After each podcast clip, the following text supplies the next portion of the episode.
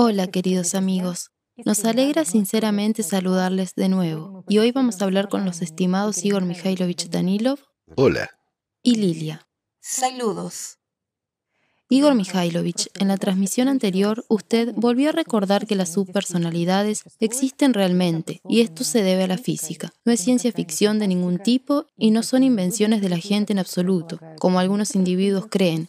Y en algunas personas las subpersonalidades existen en gran número. También dijo en la transmisión anterior que si una persona mira atentamente dentro de sí misma y se observa, descubrirá un estado en el que una cosa es tener pensamientos del sistema, lo cual se debe al trabajo de nuestra conciencia y al hecho de que es agresiva, y otra cosa completamente diferente es cuando una persona experimenta y siente que algo ajeno y extraño surge de repente desde el interior y la invade totalmente. Y usted dijo que si nuestros amigos tenían interés, hablaríamos sobre este tema. Sabe, de hecho, hay un gran interés y una gran respuesta porque resulta que algunas personas realmente encontraron esos estados en sí mismos, cuando esta emoción en el interior es de un poder tan enorme e invade a una persona tan fuertemente que no puede ser frente a ella e incluso observa una especie de dos flujos paralelos. Es decir, por un lado, es como si incluso observara desde fuera cómo surge esta emoción, como la persona ya está actuando, pero no puede detener este proceso de ninguna manera. De ahí una pregunta. ¿Qué causa todo esto? ¿Y qué tipo de fenómeno es? Bueno, de nuevo, este fenómeno es natural.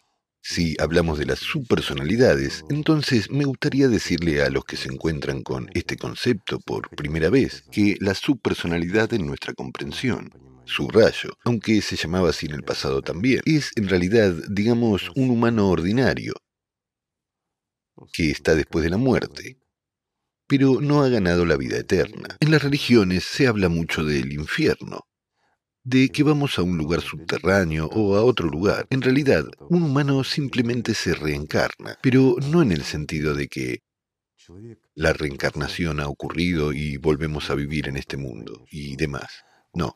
Un humano vive como personalidad solo una vez, mientras que la subpersonalidad transita. Si una persona murió, subrayo, pero no ha merecido, digamos, la vida eterna, no se ha convertido en un ángel, se convierte en una subpersonalidad.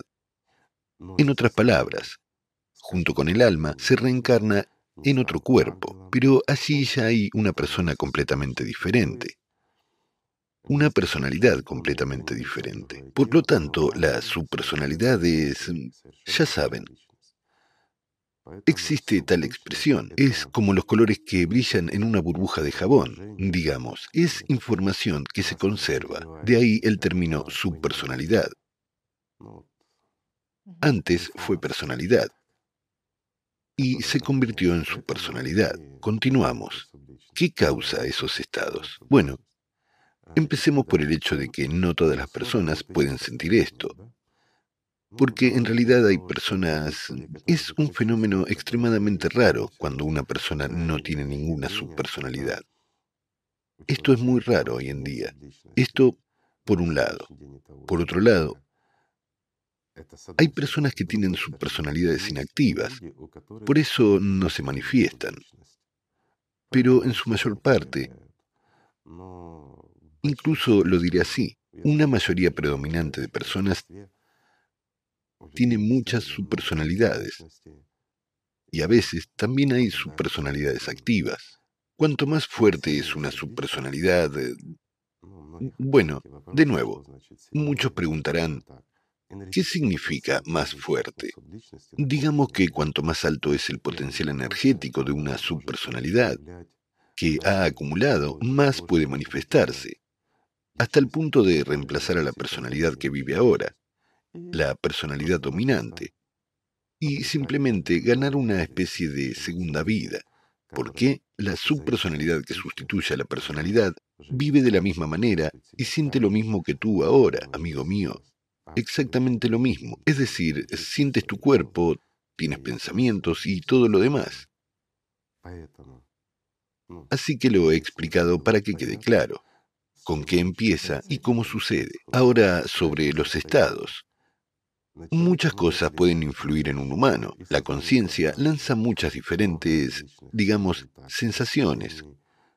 combinaciones y demás. Vemos espejismos, puede haber alucinaciones y todo tipo de cosas, ¿verdad? La conciencia juega con nosotros a través de la emoción también muy fuertemente. Sin embargo, hay estados en los que sí es una subpersonalidad la que se manifiesta. ¿En que se expresa? Tatiana lo acaba de explicar. Es cuando una persona siente que se ha desencadenado algún tipo de emoción, se distrae con esa emoción, se ofende con alguien u otra cosa, no importa, o alguien molestó a la persona. Entonces, por un lado, piensa, debo reaccionar, pero por otro lado, no está bien. Y siente que desde dentro, precisamente, precisamente desde dentro, algo se eleva como si saliera de su pecho y se apodera de ella. ¿Cuáles son los indicadores? El estrechamiento de la conciencia, la incapacidad de cambiar realmente la situación, cuando te das cuenta y comprendes pero tu cuerpo ya está gritando a alguien, metiéndose en una pelea a puñetazos, o digamos, se comporta de forma no muy adecuada. Una persona observa eso. Cierto. Lo ve, es consciente de ello y entiende que es ella quien lo está haciendo, pero al mismo tiempo entiende que no es ella quien lo está haciendo. En este punto se produce un desdoblamiento. Ella como personalidad ya ve lo que está sucediendo. De nuevo, su conciencia simplemente no funciona. Ya recibe información de la conciencia primaria de que en realidad algo terrible e incomprensible está sucediendo, mientras que el humano está indefenso. Ve, pero no puede hacer nada, y a veces siente que algo se ha apoderado de él. Esto precisamente es una manifestación clara de una subpersonalidad, una manifestación emocional. ¿Por qué? Porque en ese momento asusta a la personalidad. Sí, la subpersonalidad ha gastado mucha energía, pero ha ganado mucho más. Es decir, se trata de un incidente puntual. Sin embargo, son frecuentes las ocasiones en las que una persona, como personalidad, ni siquiera se da cuenta de que se produce la activación de una subpersonalidad. Es decir, una persona se distrae un poco y en ese momento comienza un sueño para ella como personalidad, pero un extraño ve que la persona cambia drásticamente en ese momento, es decir, cambia absolutamente. Incluso su expresión facial cambia, todo cambia. Su carácter, incluso su voz cambia. La imagen ha cambiado. Hay un individuo diferente que está diciendo cosas completamente opuestas. Un minuto después, esa persona vuelve como si nada hubiera pasado se le dice, tú has dicho eso, pero ella no lo cree, dice que no ha dicho eso.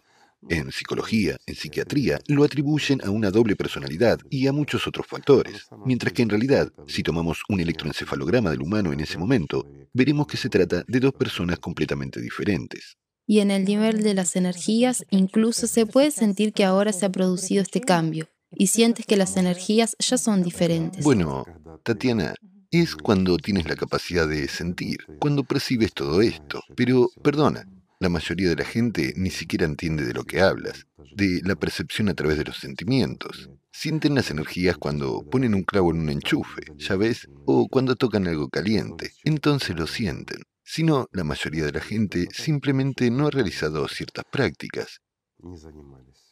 Y esto no es muy claro para ellos. Aunque si miran dentro de sí mismos, cualquier persona, todos nosotros, ya saben, dentro de cada persona existe este, mm, yo lo llamaría un termómetro. Ya saben, cuando se producen estas fluctuaciones y sientes que algo cambia en el interior, cuando algo se encoge por dentro o por el contrario se expande, cuando se siente bien por dentro o por el contrario cuando alguien como que se asusta por dentro. Si se guiara por este sentimiento, en principio cualquier persona puede sentirlo y entenderlo. Como un barómetro interior. Por supuesto, sí, como un barómetro, ni siquiera un termómetro. Estoy de acuerdo contigo. Aquí, de nuevo, Solo estamos expresando algunos pequeños detalles. ¿De qué otra manera se puede discernir las manifestaciones de una subpersonalidad en una persona o la influencia de una subpersonalidad? Al fin y al cabo, influye con frecuencia, influye en la conciencia, y una persona siente que este fenómeno ocurre desde su interior. Si es un trabajo de nuestra conciencia, mente o algunas intrusiones de terceras fuerzas, digamos, todo va de fuera hacia adentro. Es decir, sentimos cómo afecta a la propia estructura energética, a nosotros, desde fuera, mientras que aquí ocurre desde dentro. Especialmente cuando una persona quiere esconderse en algún lugar en la oscuridad. Fíjense en los niños.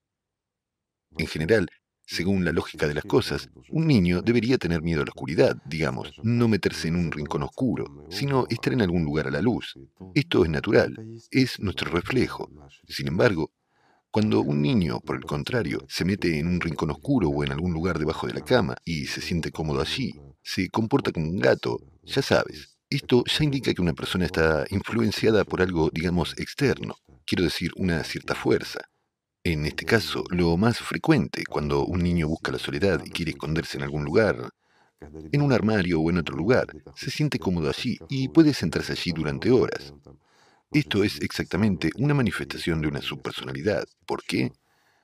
Porque una subpersonalidad que es fuerte pero no lo suficiente, tolera mal la exposición a la carga de fotones. Es decir, la luz no es muy buena para ella.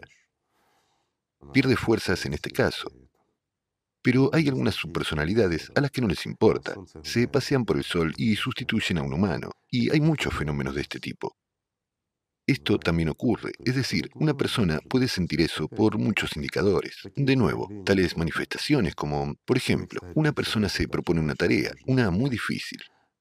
Una cosa es cuando la solución ocurre en la conciencia, pero otra cosa es cuando es como si viniera de dentro, y una persona siente una solución al asunto desde dentro, como si alguien se lo dijera. Solo tiene que repetirlo todo porque no sabía la respuesta, pero la repite inmediatamente y siente que la información se presenta precisamente desde dentro. Y resulta que todo es preciso. Algunas personas incluso preguntan, ¿cómo lo has calculado?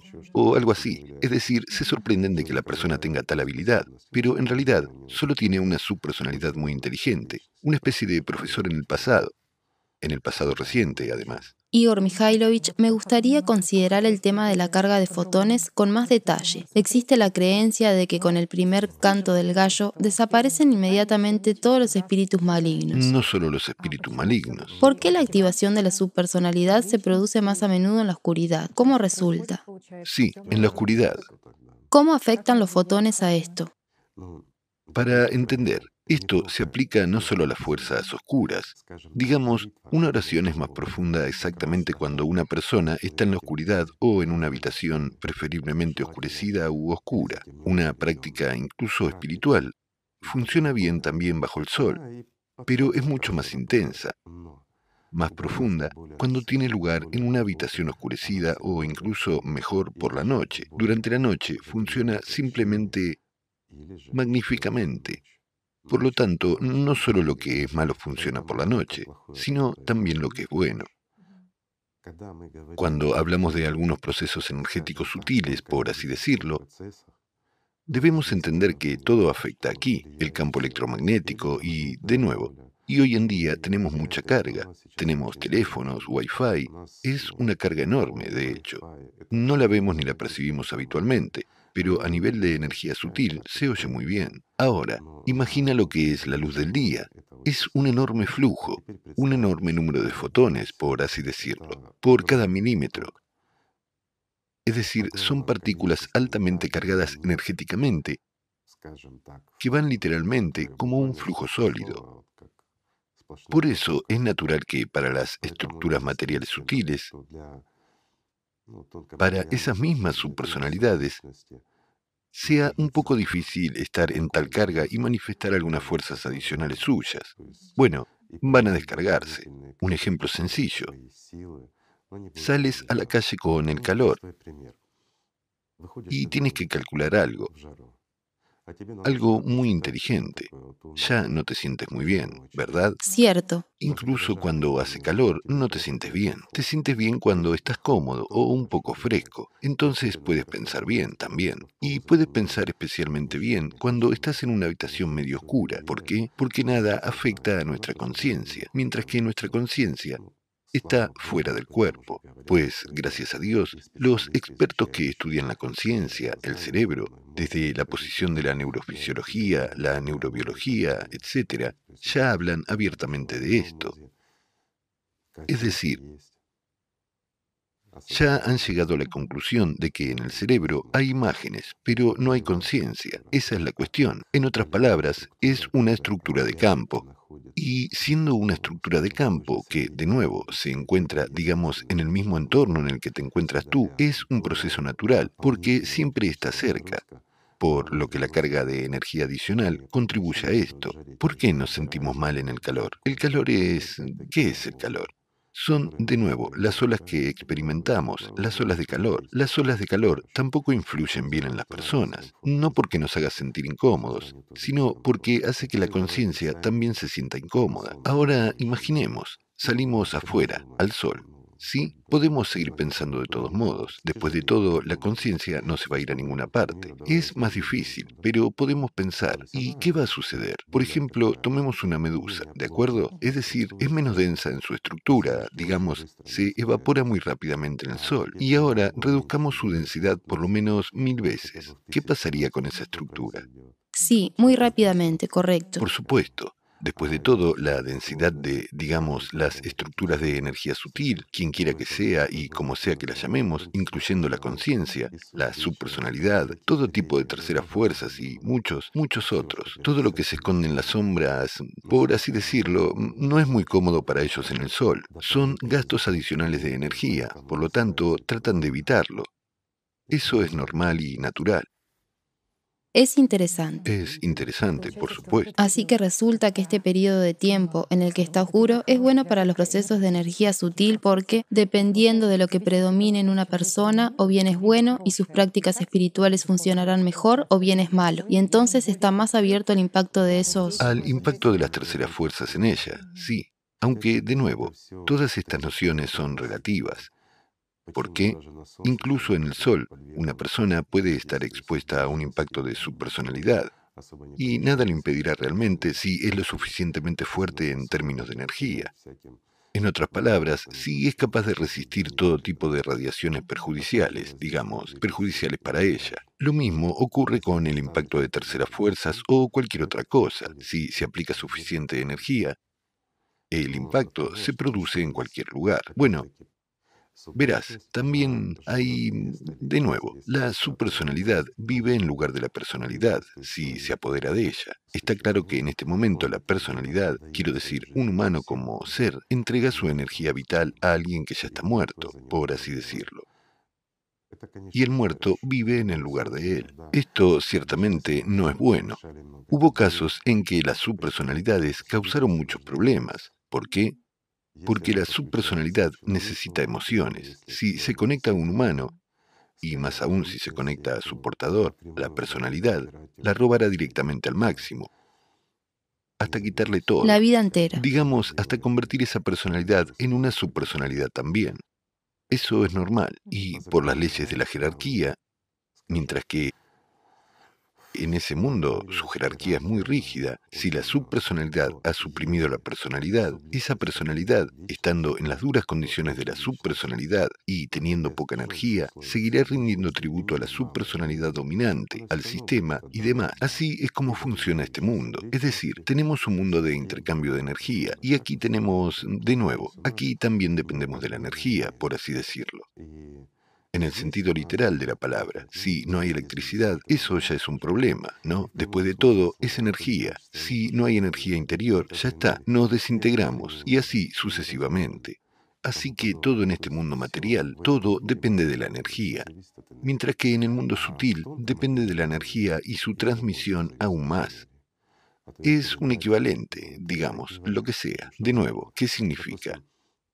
El equivalente de esa misma energía. Por ejemplo, ¿qué es la comida para nosotros? Es, de nuevo, energía, sí. un cierto equivalente de energía, pero es una energía que está más bien destinada al cuerpo. Para la personalidad, bueno, la personalidad no se alimenta de frutas, por así decirlo. De nuevo, necesita una energía diferente, es prana, ala. Más pura. Sí, y así sucesivamente. Bueno, aquí hay otro tipo de energía, digamos, son más valiosas y más puras pero son exactamente lo que cazan. ¿Por qué? Porque incluso cuando recordamos a una persona fallecida, ¿qué necesitamos? La imagen y el nombre de la persona. Y si además la recordamos emocionalmente, definitivamente transferimos una parte de nuestra vida al difunto. Y eso le trae alivio. ¿Por qué?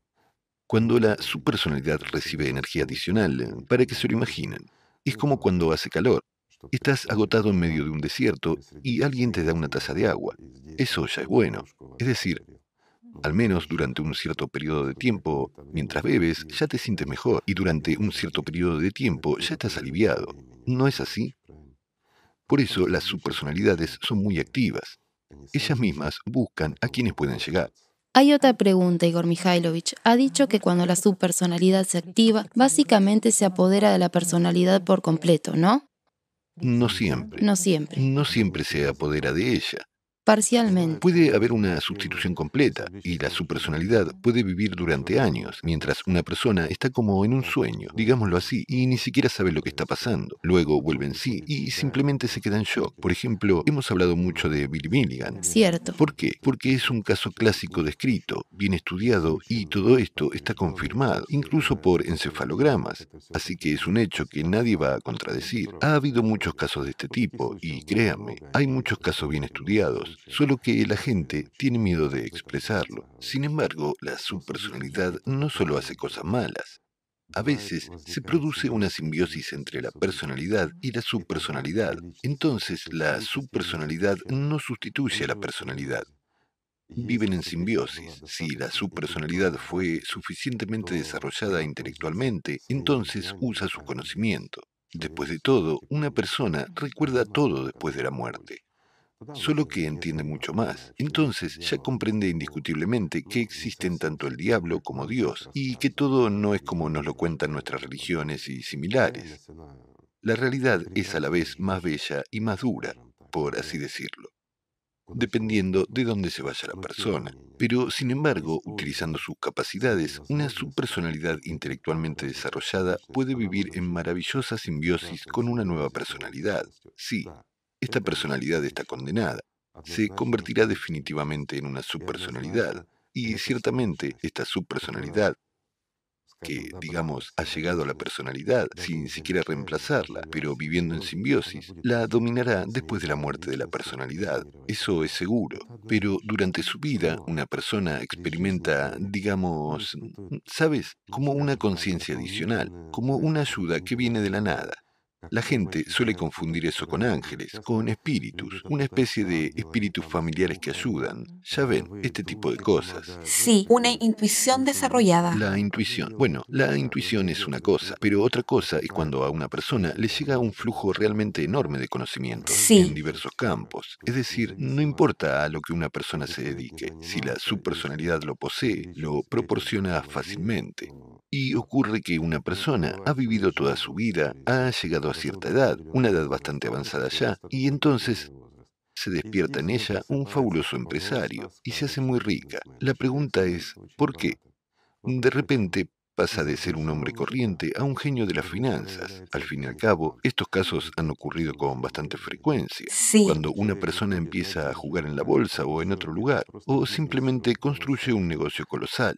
La gente le pregunta, ¿cómo es posible? ¿Por qué? Él dice, ha llegado un pensamiento, una idea. No dirá la verdad pero siente de dónde viene el conocimiento. Es solo un flujo de conocimiento y comprensión, ya sabes, algo innegable. Sin embargo, ¿por qué ha sucedido así? Mientras era joven tenía mucha fuerza, la su personalidad era débil, pero muy inteligente, y no podía conectarse. Sin embargo, cuando su vida ya llegó a su ocaso, digamos, la personalidad se debilitó, y en ese momento la subpersonalidad logró activarse. Tiene suficientes conocimientos, le falta fuerza para desplazar completamente a la personalidad pero ha conseguido construir una simbiosis y la subpersonalidad simplemente utiliza sus conocimientos para hacer que un humano como la personalidad sea más rico, más exitoso, etc. Es una emoción. No importa qué tipo de emoción es. Lo principal es que sea intensa y fuerte. Y es muy bueno para la subpersonalidad, ya que vive en lugar de la persona. Esta persona podría vivir hasta 100 años, vivirá 20 años menos, mientras que la subpersonalidad se siente bien.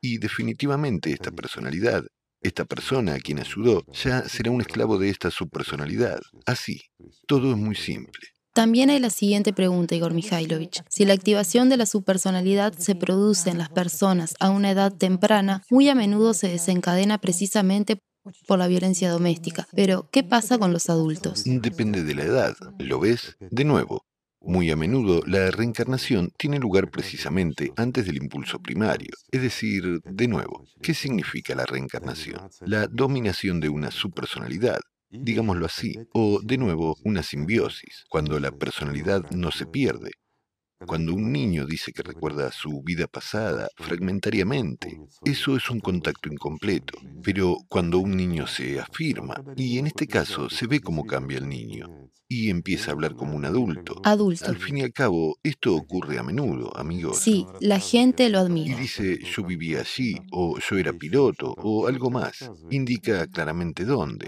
¿Acaso no se ha estudiado esto? Muchas veces. La gente va allí y los hechos se confirman. Pasa un poco de tiempo y el niño vuelve a ser un niño.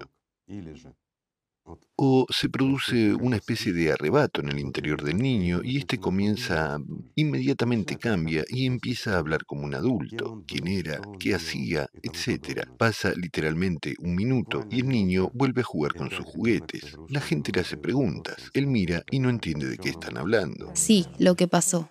Lo más frecuente es que esto ocurra en la infancia. A menudo los niños simplemente sorprenden con su sabiduría, cuando un niño empieza a razonar como un adulto, pero sin cambiar.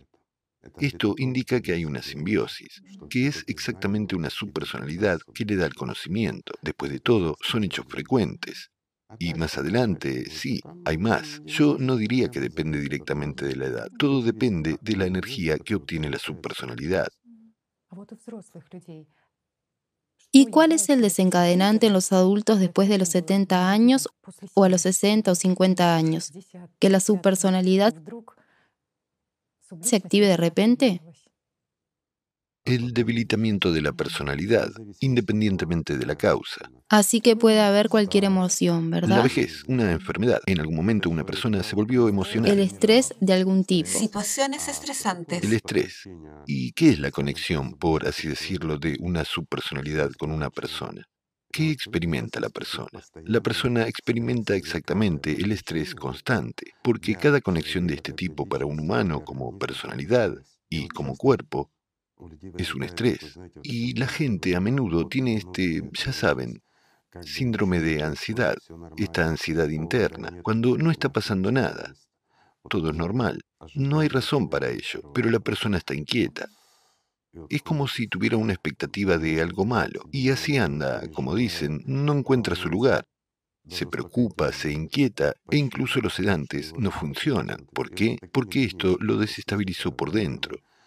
Y si te sientas a hablar con esas personas, y por cierto, mi amigo y yo, por así decirlo, tuvimos la oportunidad de hablar a menudo con personas con este tipo de síndrome de ansiedad, casi todos ellos dicen que algo les corroe por dentro. Bueno, una expresión tan simple. Basta con distraer a una persona, sacarla o transferirla, digamos, si hablamos el lenguaje de las vibraciones, a vibraciones más altas. Entonces todo vuelve inmediatamente a la normalidad.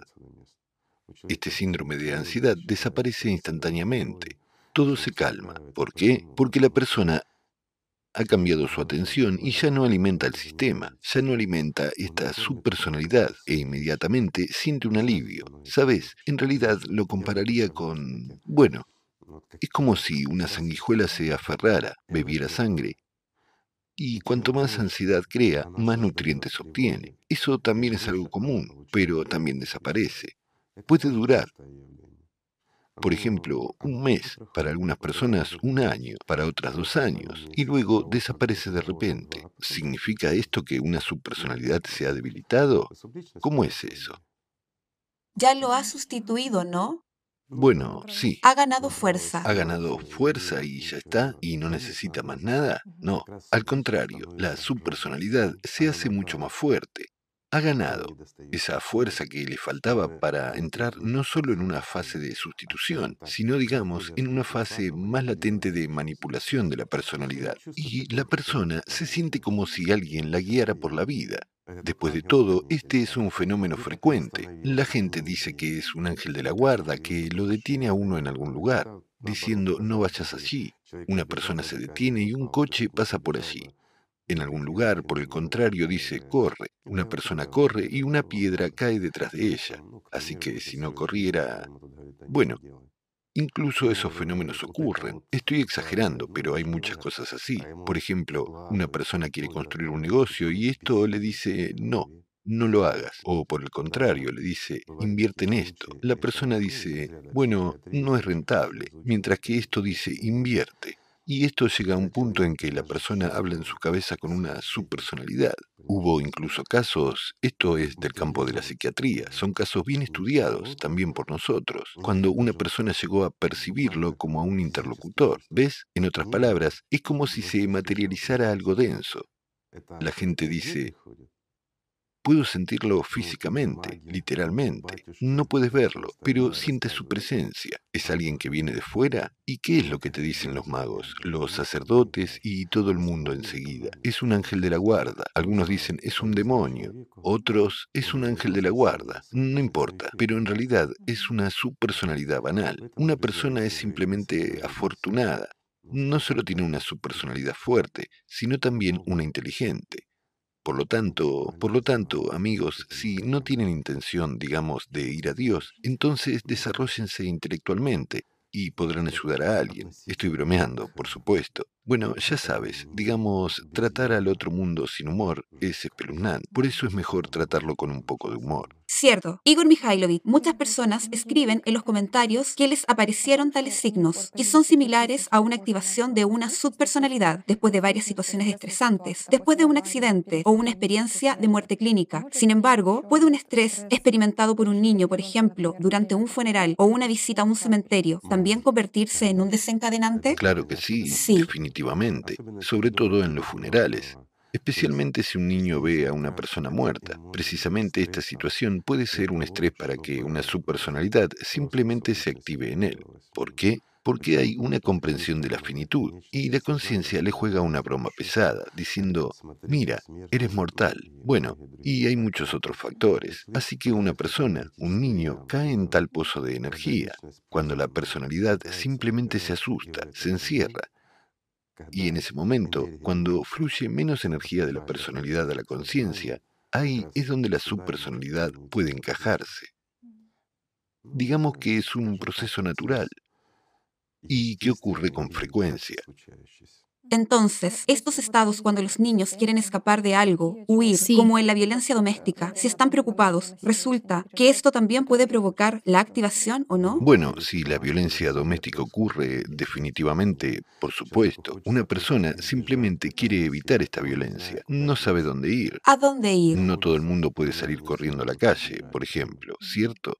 Así que una persona trata de esconderse dentro, de dormirse, de, Abstraerse. sí, abstraerse de la situación encontrando en sí mismo, subrayo, en sí mismo, Un rincón. un rincón oscuro y esconderse. De nuevo, como ven, hemos llegado a un rincón oscuro. Esto es exactamente una intensificación de la actividad de la subpersonalidad. Sí, o los niños piden interiormente, simplemente quieren que alguien les ayude, que alguien resuelva esta situación por Sí, ellos. absolutamente, se abren. Pero no debemos olvidar que además de las subpersonalidades, también hay terceras fuerzas. Quiero decir, eh, bueno, el mundo invisible es como un océano. Son muchos los que hay allí. Las subpersonalidades son las que nos comen, son las más cercanas a un humano porque están dentro, y nosotros las llevamos. También, volviendo al tema de los cementerios, existe la creencia de que uno puede salir del cementerio con alguien invisible que se ha instalado en él. Así que resulta que no solo la subpersonalidad de una persona puede activarse en ella, sino que algún muerto ajeno puede, digamos, aferrarse a En ella. cuanto a un muerto ajeno, no es tan fácil contraerlo. Digamos,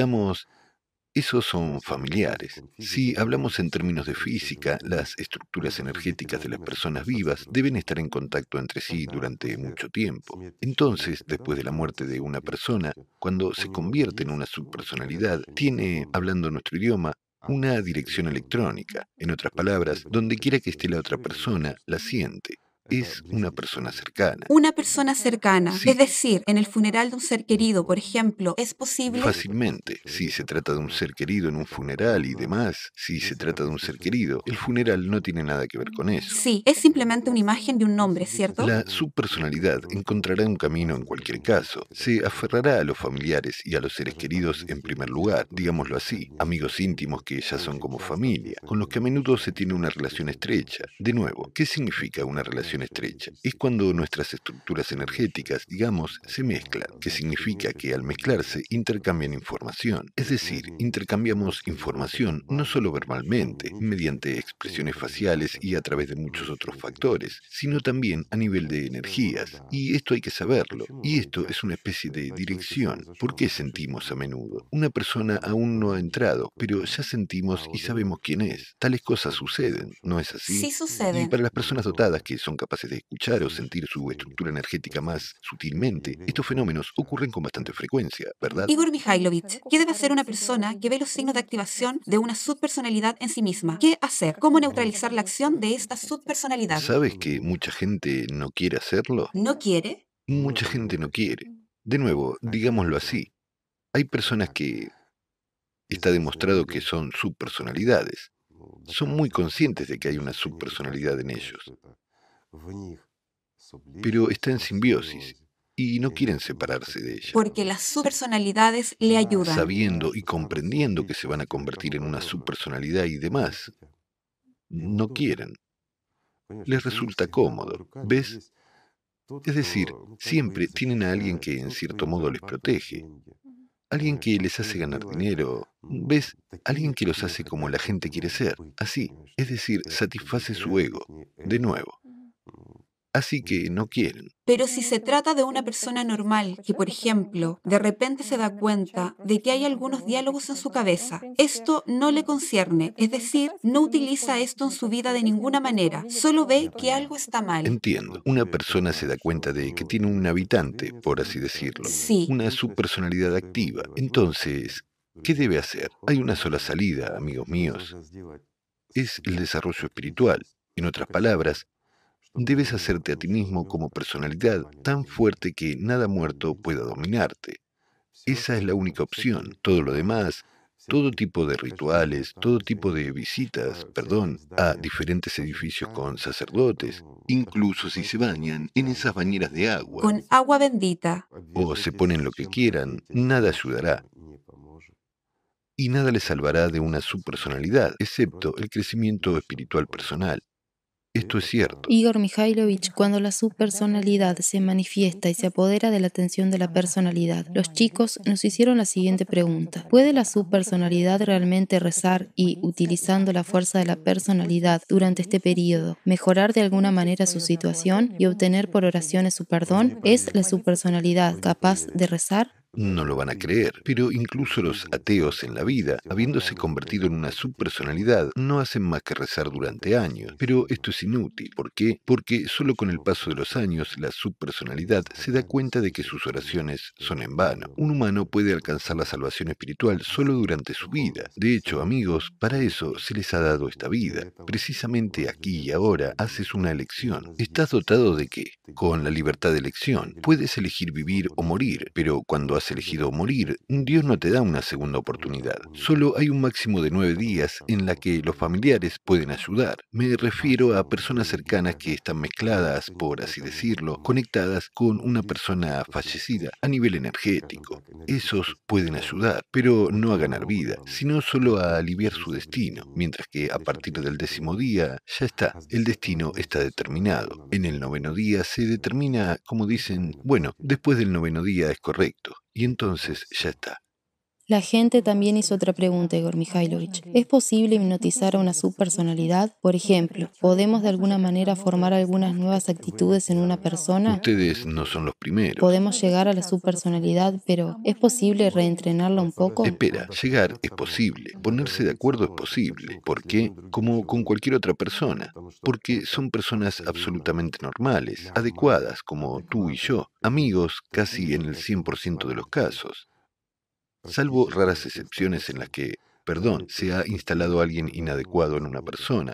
También tenemos esos casos. Pero, de nuevo, la demencia solo se manifiesta en la megalomanía, cuando una persona renace de forma controlada. En ese caso, no puedes hacer nada. Es una criatura mortal que ha probado el poder. En cuanto al resto de subpersonalidades, puedes llegar a un acuerdo con ellas, puedes comunicarte y hablar con ellas. Tú y yo hablamos de hecho, y hablamos con personas conocidas y desconocidas. ¿Por qué no? Si la subpersonalidad está activa y se vuelve, perdón, dominante en el cuerpo de una persona. ¿Qué diferencia hay? ¿Qué hay de programar la subpersonalidad contra las manifestaciones del mal? ¿O reentrenarla? ¿O de alguna manera Desactivar, apagar. desactivar, apagar por medio de la hipnosis? Se lo explicaré. Se realizaron muchos experimentos por parte de mucha gente que realmente estudió esto, incluyendo a mi amigo, sobre la influencia hipnótica. Y mi amigo es un maestro en eso, créanme, amigos. La influencia hipnótica sobre una subpersonalidad activa. Siempre me gustó y siempre me reí de esto. Intentó explicarme que es un trabajo de la conciencia y que la hipnosis debe realmente tener un efecto. ¿Por qué? Tiene un efecto en los animales. Esto es cierto. Los animales son fácilmente hipnotizables. Sí. No tienen alma, eso es, no hay fuente. El punto está en realidad en la conciencia. La hipnosis opera entre dos componentes. Un animal todavía tiene la conciencia primaria y hay una doble conciencia de todos modos, ¿cierto? Un animal no tiene una conciencia secundaria desarrollada como la que tenemos nosotros, pero de todos modos hay una cierta autoidentificación y conciencia, mente, por así decirlo, y es posible entrar ahí, sugerir y los animales ejecutan. Esto fue demostrado por Bechterev Durov y muchos otros. De hecho, hay un montón de obras. Ya ven, el mismo Pablo no discutió este proceso, que los animales son susceptibles a la hipnosis, a la sugestión. Además, a una no verbal, incluso en el nivel de los pensamientos. Todo esto realmente existe. Pero a la subpersonalidad es imposible afectarla a través de la hipnosis. Porque ya están soldadas con la conciencia. Absolutamente cierto, sí. Por lo tanto, para que puedas interferir, debe haber un observador y el que percibe este mundo. El observador no le importa, no ve este mundo. Es decir, debes interferir aquí, sustituirlo. Y entonces todo funciona. Bueno, esta es una forma muy simplificada de la percepción. Es más fácil con los animales. Los animales tienen un autoidentificador, una especie de su propio yo, y hay una cierta mente, la conciencia. La mente, sí, hay, amigos. Hay incluso una mente colectiva, perdón, en una colonia de bacterias. Pero sugerirles algo, bueno, en realidad a ellas es posible sugerir algo. Precisamente porque hay una autoidentificación y hay una mente colectiva. Se han realizado trabajos de sugestión y funciona. Es posible afectar a las colonias. Incluso voy a divagar un poco. Y esto es muy interesante. ¿Por qué? Porque en realidad la hipnosis no es como la percibimos habitualmente. Ya sabes que hay formas de hipnosis gitanas, hay hipnosis que está en el escenario, hay hipnosis terapéutica y hay otras formas de hipnosis sugestiva. Sin embargo, digamos que también hay ciertas influencias que contribuyen a las manifestaciones de la subpersonalidad en un humano, así que es un poco diferente por completo. Mientras que es posible afectar, por ejemplo, a una colonia de esos mismos virus en una placa de Petri o de hongos, y se puede ver todo visualmente. ¿Cuáles de ellos están afectados y cuáles no? ¿Por qué? Porque las habilidades y capacidades de un humano son enormes, en realidad, y, gracias a Dios, no poseemos muchas de ellas y hemos olvidado y perdido muchísimo. En nuestro formato consumista de hoy en día, eso ya sería demasiado. Así que es imposible sugerir algo a la subpersonalidad pero es posible llegar a un acuerdo. Llegar a un acuerdo. ¿Pero qué ofrecer a una subpersonalidad? ¿Llegar a un acuerdo para qué? Un precio alto. Lo explicaré. Voy a describir. Acabas de decir qué ofrecer a una subpersonalidad. Por ejemplo, una chica joven. Tenía 16 años y tenía una subpersonalidad activa, pero sin reemplazo. La subpersonalidad era en realidad masculina.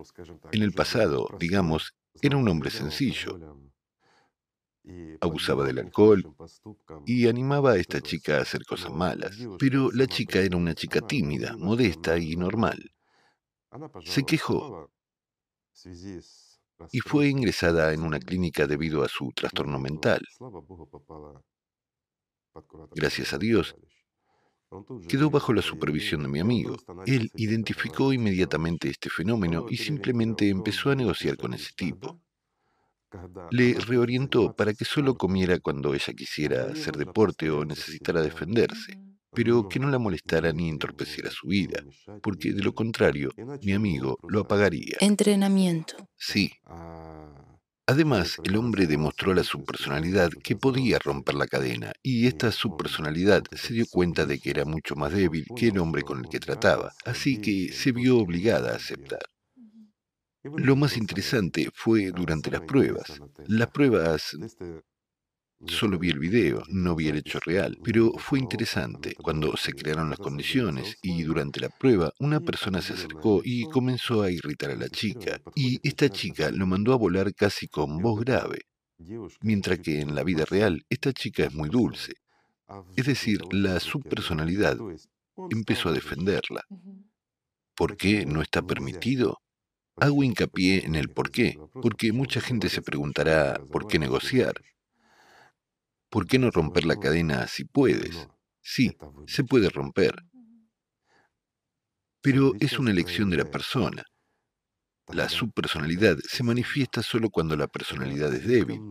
Cuando un humano como personalidad gasta demasiado de su fuerza no en su propio crecimiento espiritual, sino en la fantasía. A esta chica le encantaba leer libros interesantes, viajaba en barcos, montaba a caballo con príncipes de cuentos, desde pequeña jugaba con gnomos pequeños y cosas por el estilo. En otras palabras, vivía en una ilusión, como muchísimas otras personas.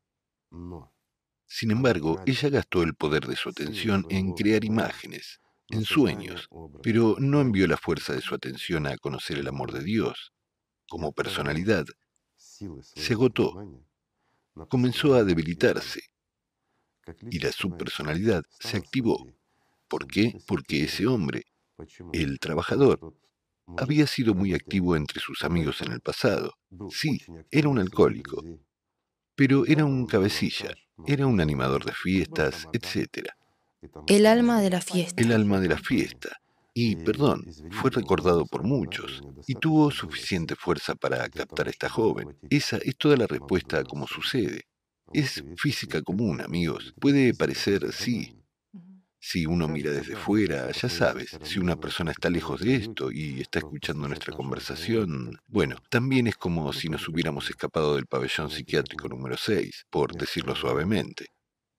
Hemos venido al estudio y estamos sentados aquí y filosofando. Bueno, si miran honestamente dentro de sí mismos, encontrarán todas estas situaciones, muchas de ellas todo lo que estamos describiendo. De hecho, muchas personas, cuando una subpersonalidad las manipula, son incapaces de mirar dentro de sí mismas. Y la subpersonalidad defenderá precisamente sus posiciones. Cuando una persona siente que la gente dice la verdad, pero la subpersonalidad dirá, no, eso es esquizofrenia, es imposible claramente, con firmeza, con una directiva. Y aquí está la división, cuando sientes y comprendes, mientras escuchas la orden de que es imposible y está fuera de la cuestión. Entonces, mis amigos, en este punto, debes reflexionar. Es un simple ejemplo de cómo una subpersonalidad dominante se manifiesta y te lleva al infierno.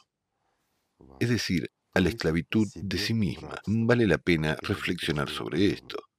Sí, por cierto, muy a menudo podemos ver esto en los comentarios bajo los videos en el canal Control de las Sombras. Hay exactamente tales declaraciones altamente categóricas, por lo que se ve inmediatamente dónde una persona ya está. Bajo el poder. Completamente bajo el poder del sistema. Sí, completamente. Bueno, de nuevo, deberíamos enfocar esto, digamos, un poco más ampliamente. Después de todo, hay un océano de vida en ese lado invisible y puede haber cualquier influencia desde allí, ya sea de terceras fuerzas o influencias mágicas por parte de gente común y de las subpersonalidades también. Pero esas personas son radicalmente diferentes. También debajo del video donde se dice que las subpersonalidades pueden robar la vida a los vivos, también escriben el siguiente punto, como si expresaran dudas y dijeran, si los muertos realmente robaran la vida a los vivos, no quedaría gente en el planeta porque recordamos demasiado a los muertos y en realidad no notamos una reducción significativa de la vida, ya que hemos vivido durante 70 años. Por ejemplo, así seguimos viviendo y todo está bien. Y vamos a un cementerio y recordamos a los muertos. Sí, y todo está maravilloso. Sí, y todo está bien. Tenemos una buena vida y cosas así. Sabes, muchas de esas personas pueden tener una vida buena, divertida y maravillosa y bastante larga. Pero el resultado posterior del, digamos, destino después de la muerte es inequívoco. Entrar en la esclavitud de una subpersonalidad que ha vivido su vida en lugar de ellos. Y ese triste desenlace es bastante frecuente. En cuanto al hecho de que digan, ya no existiríamos, habríamos sido devorados hace tiempo.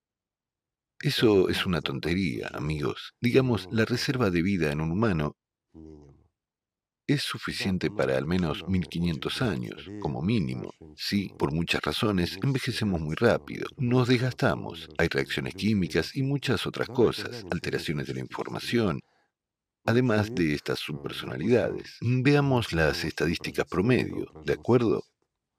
Una persona, supongamos, en lugar de vivir 100 años, viviera 70 años. Pero, ¿por qué? Y aquí encontraremos mil y una razones. Estuvo enferma o algo más, y así sucesivamente. Pero, ¿están seguros que es exactamente así? ¿O alguien se comió 30 años de su vida? Una pregunta sencilla. Sin embargo, tomé un ejemplo muy simple y menor, pero lo importante no es la duración de la vida, sino la calidad de la misma cuando una persona vive feliz y está llena de vida, o cuando está vacía por dentro, corre de un extremo, digamos, a otro y no entiende lo que necesita. No puede realizarse ni encontrarse a sí misma, y no importa lo que logre, se frustra. Ya saben, una psiquis tan inestable. Pero ¿por qué? Sí, de nuevo, nadie ha cancelado esos mismos trastornos mentales y ese mismo egoísmo del ser humano. Pero ¿quién no empuja? ¿Quién estropea la vida de una persona? ¿Quién le hace ser emocional? ¿Quién le hace añorar o sentirse solo? ¿Quién tortura a una persona?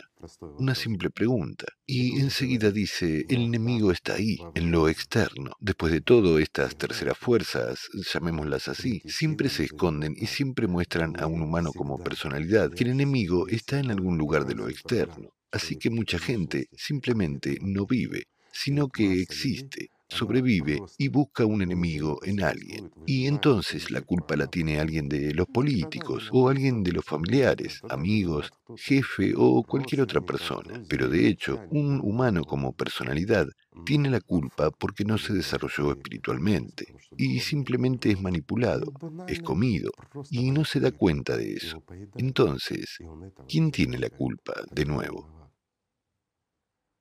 En cuanto al hecho de que nos hubieran comido hace mucho tiempo, no, no nos habrían comido, simplemente no lo harían. Digámoslo así. Me explico. Estamos empezando una granja. Estamos criando, digamos, ovejas allí. Acabamos de conseguirlas y nos la comemos. Buen negocio, ¿no? O malo. O es mejor esquilar la lana, reproducirlas de alguna manera, etc. Y de nuevo, aumentar el número de su rebaño. ¿No les recuerda a nada? Dejar que una persona se involucre en lo espiritual un poco, luego quitarle la energía, que también es... Dar esperanza y luego quitarla. Dar esperanza y luego quitarla, sí. Es una manipulación trivial. Si profundizamos y miramos en general cómo ha existido este mundo durante los últimos 6.000 años, vemos el hecho de que cada vez más este mundo está siendo gobernado por los muertos, no por los vivos. Y esto también es cierto. Así que no hay nada de qué sorprenderse. Y la siguiente pregunta, Igor Mikhailovich, ver sus personalidades o, digamos, a los muertos en los sueños, ¿puede presagiar un buen acontecimiento o ser una buena señal? Por ejemplo, se describen las siguientes situaciones. Nunca. Bueno, la situación es la siguiente. Uno vio a un difunto en un sueño, se despierta por la mañana de buen humor, lleno de energía y hay una especie de euforia. Así que basándose en esto, uno tiene la impresión de que definitivamente puede haber situaciones en las que uno tiene un sueño con una persona fallecida y es una buena señal. Esto lo inspira. Sí. De nuevo, los difuntos vienen para comer. Se comen tu vida. A veces una persona ve a los difuntos en un sueño y se despierta con angustia, con tristeza, de mal humor. Ha visto a un familiar, ha hablado con él, o el familiar le ha aconsejado algo, no importa. Mientras que a veces una persona está, como dices, alegre, de tan buen humor, animada, pero si le sacamos la sangre para analizarla, ¿qué veremos? Una liberación de... Endorfinas. Absolutamente cierto. ¿Por qué? Porque el cuerpo compensa en este momento. En otras palabras, es como una compensación. Cuando llega a esta escoria, no hay otra forma de llamarla, causa tanto daño al cuerpo que nuestro organismo lo percibe como un traumatismo grave y casi mortal. ¿Lo ves? Entonces, este trauma que ocurre a nivel energético afecta a todo, hasta el trabajo del sistema nervioso, afecta completamente todo. No lo vamos a enumerar. Pero en ese momento, el cuerpo, al contar las pérdidas, es lo mismo que si hemos perdido mucha sangre, ¿ves? O nos han cortado un miembro. Entonces, ¿qué hace? Pone en marcha esos mismos mecanismos de compensación. Absolutamente cierto. Y los mecanismos de compensación crean precisamente este estado de ánimo eufórico que la persona experimenta después. Es decir, la persona fue devorada aún más, de hecho, y más vida y vitalidad fue chupada de ella. Absolutamente cierto. Una pregunta sencilla. Tomemos los incubos, sucubos y similares. ¿Qué dan? Euforia. Pero ¿qué hacen? Devoran, atan, dominan. Esas son terceras fuerzas triviales.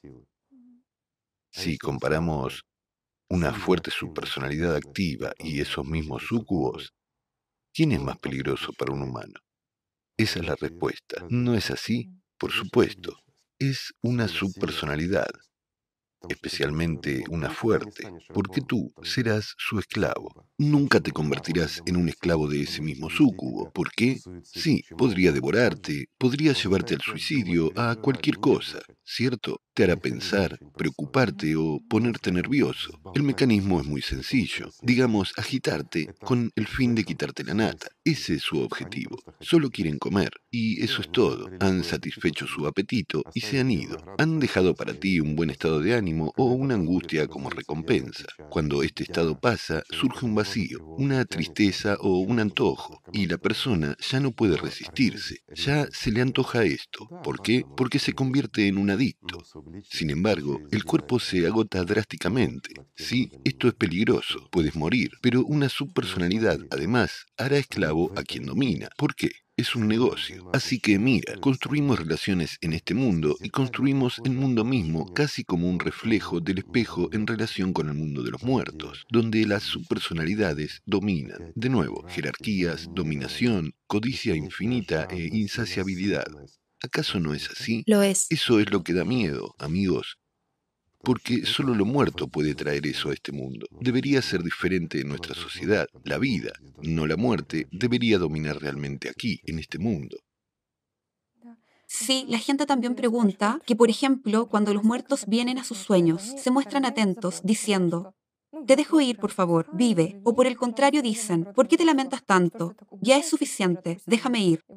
¿Es realmente posible que una subpersonalidad se preocupe por una persona y pueda una subpersonalidad dejar ir a alguien en general? Es posible solo durante la transición a un nuevo nivel. Es decir, cuando hay una influencia de contacto débil. Pero cuando una subpersonalidad puede venir a la personalidad, a un familiar, a un amigo muy cercano, digamos, a una persona de contacto, por así decirlo, o a un objeto, cuando una personalidad puede venir solo en un estado de fase de sueño, mientras que aquí, en este caso, hace la transición a un nivel completamente nuevo, es decir, cuando la personalidad ya no nota este contacto. Después de todo, también tienen, digamos, pasos de crecimiento. Cuanto más fuerza recibe una subpersonalidad, más fuerte se vuelve, lo que significa que su impacto es mayor. ¿Cuál es el peligro de eso? Va a consumir más vida. De eso se trata. Pero que una subpersonalidad deje ir a alguien, eso no sucede.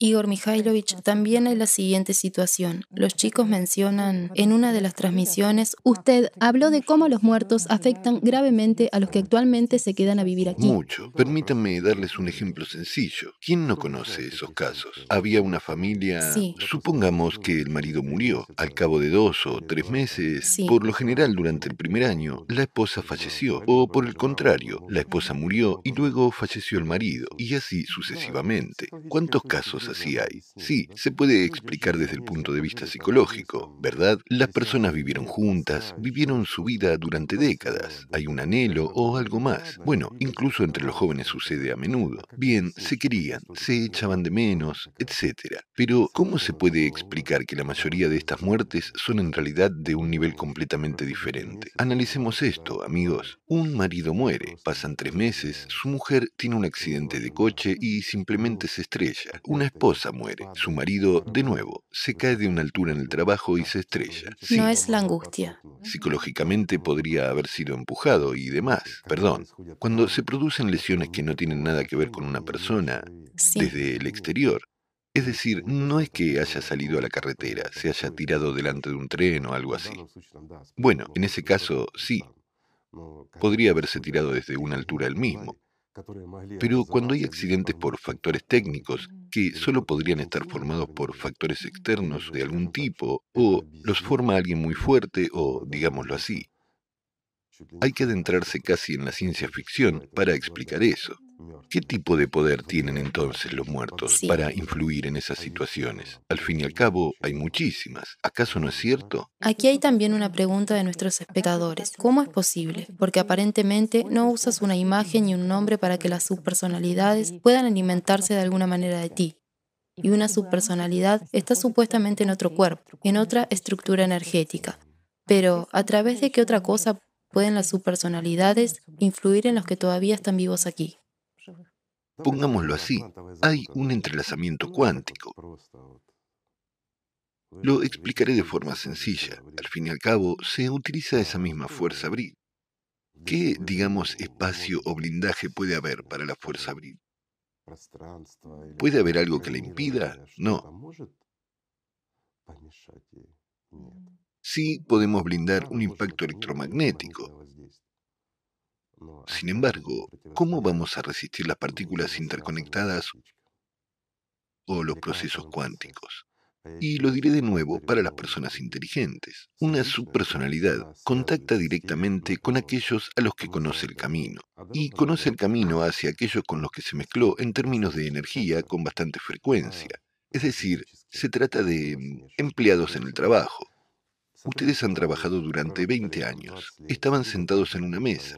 Sus estructuras energéticas estaban en contacto entre sí. Si el empleado ha muerto, lo alimentarás.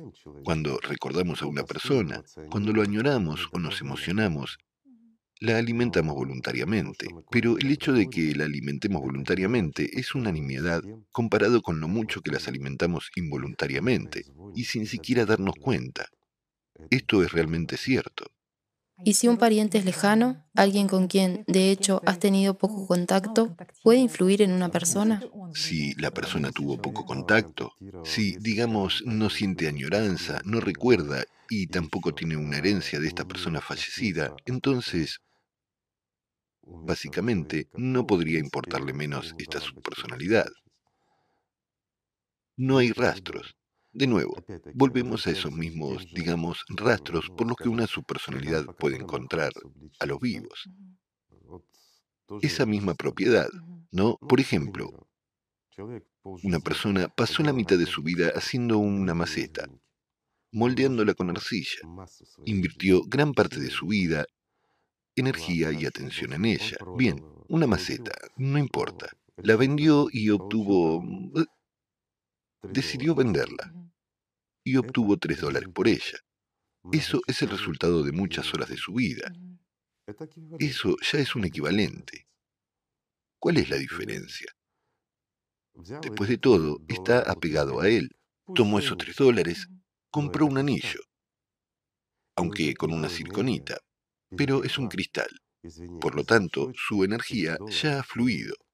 Perdón, de la maceta a través de los dólares a la circonita. Mientras tanto, es una estructura densa capaz de almacenar la memoria, así que, en este caso, ni siquiera un pariente lejano, sino un total desconocido en general.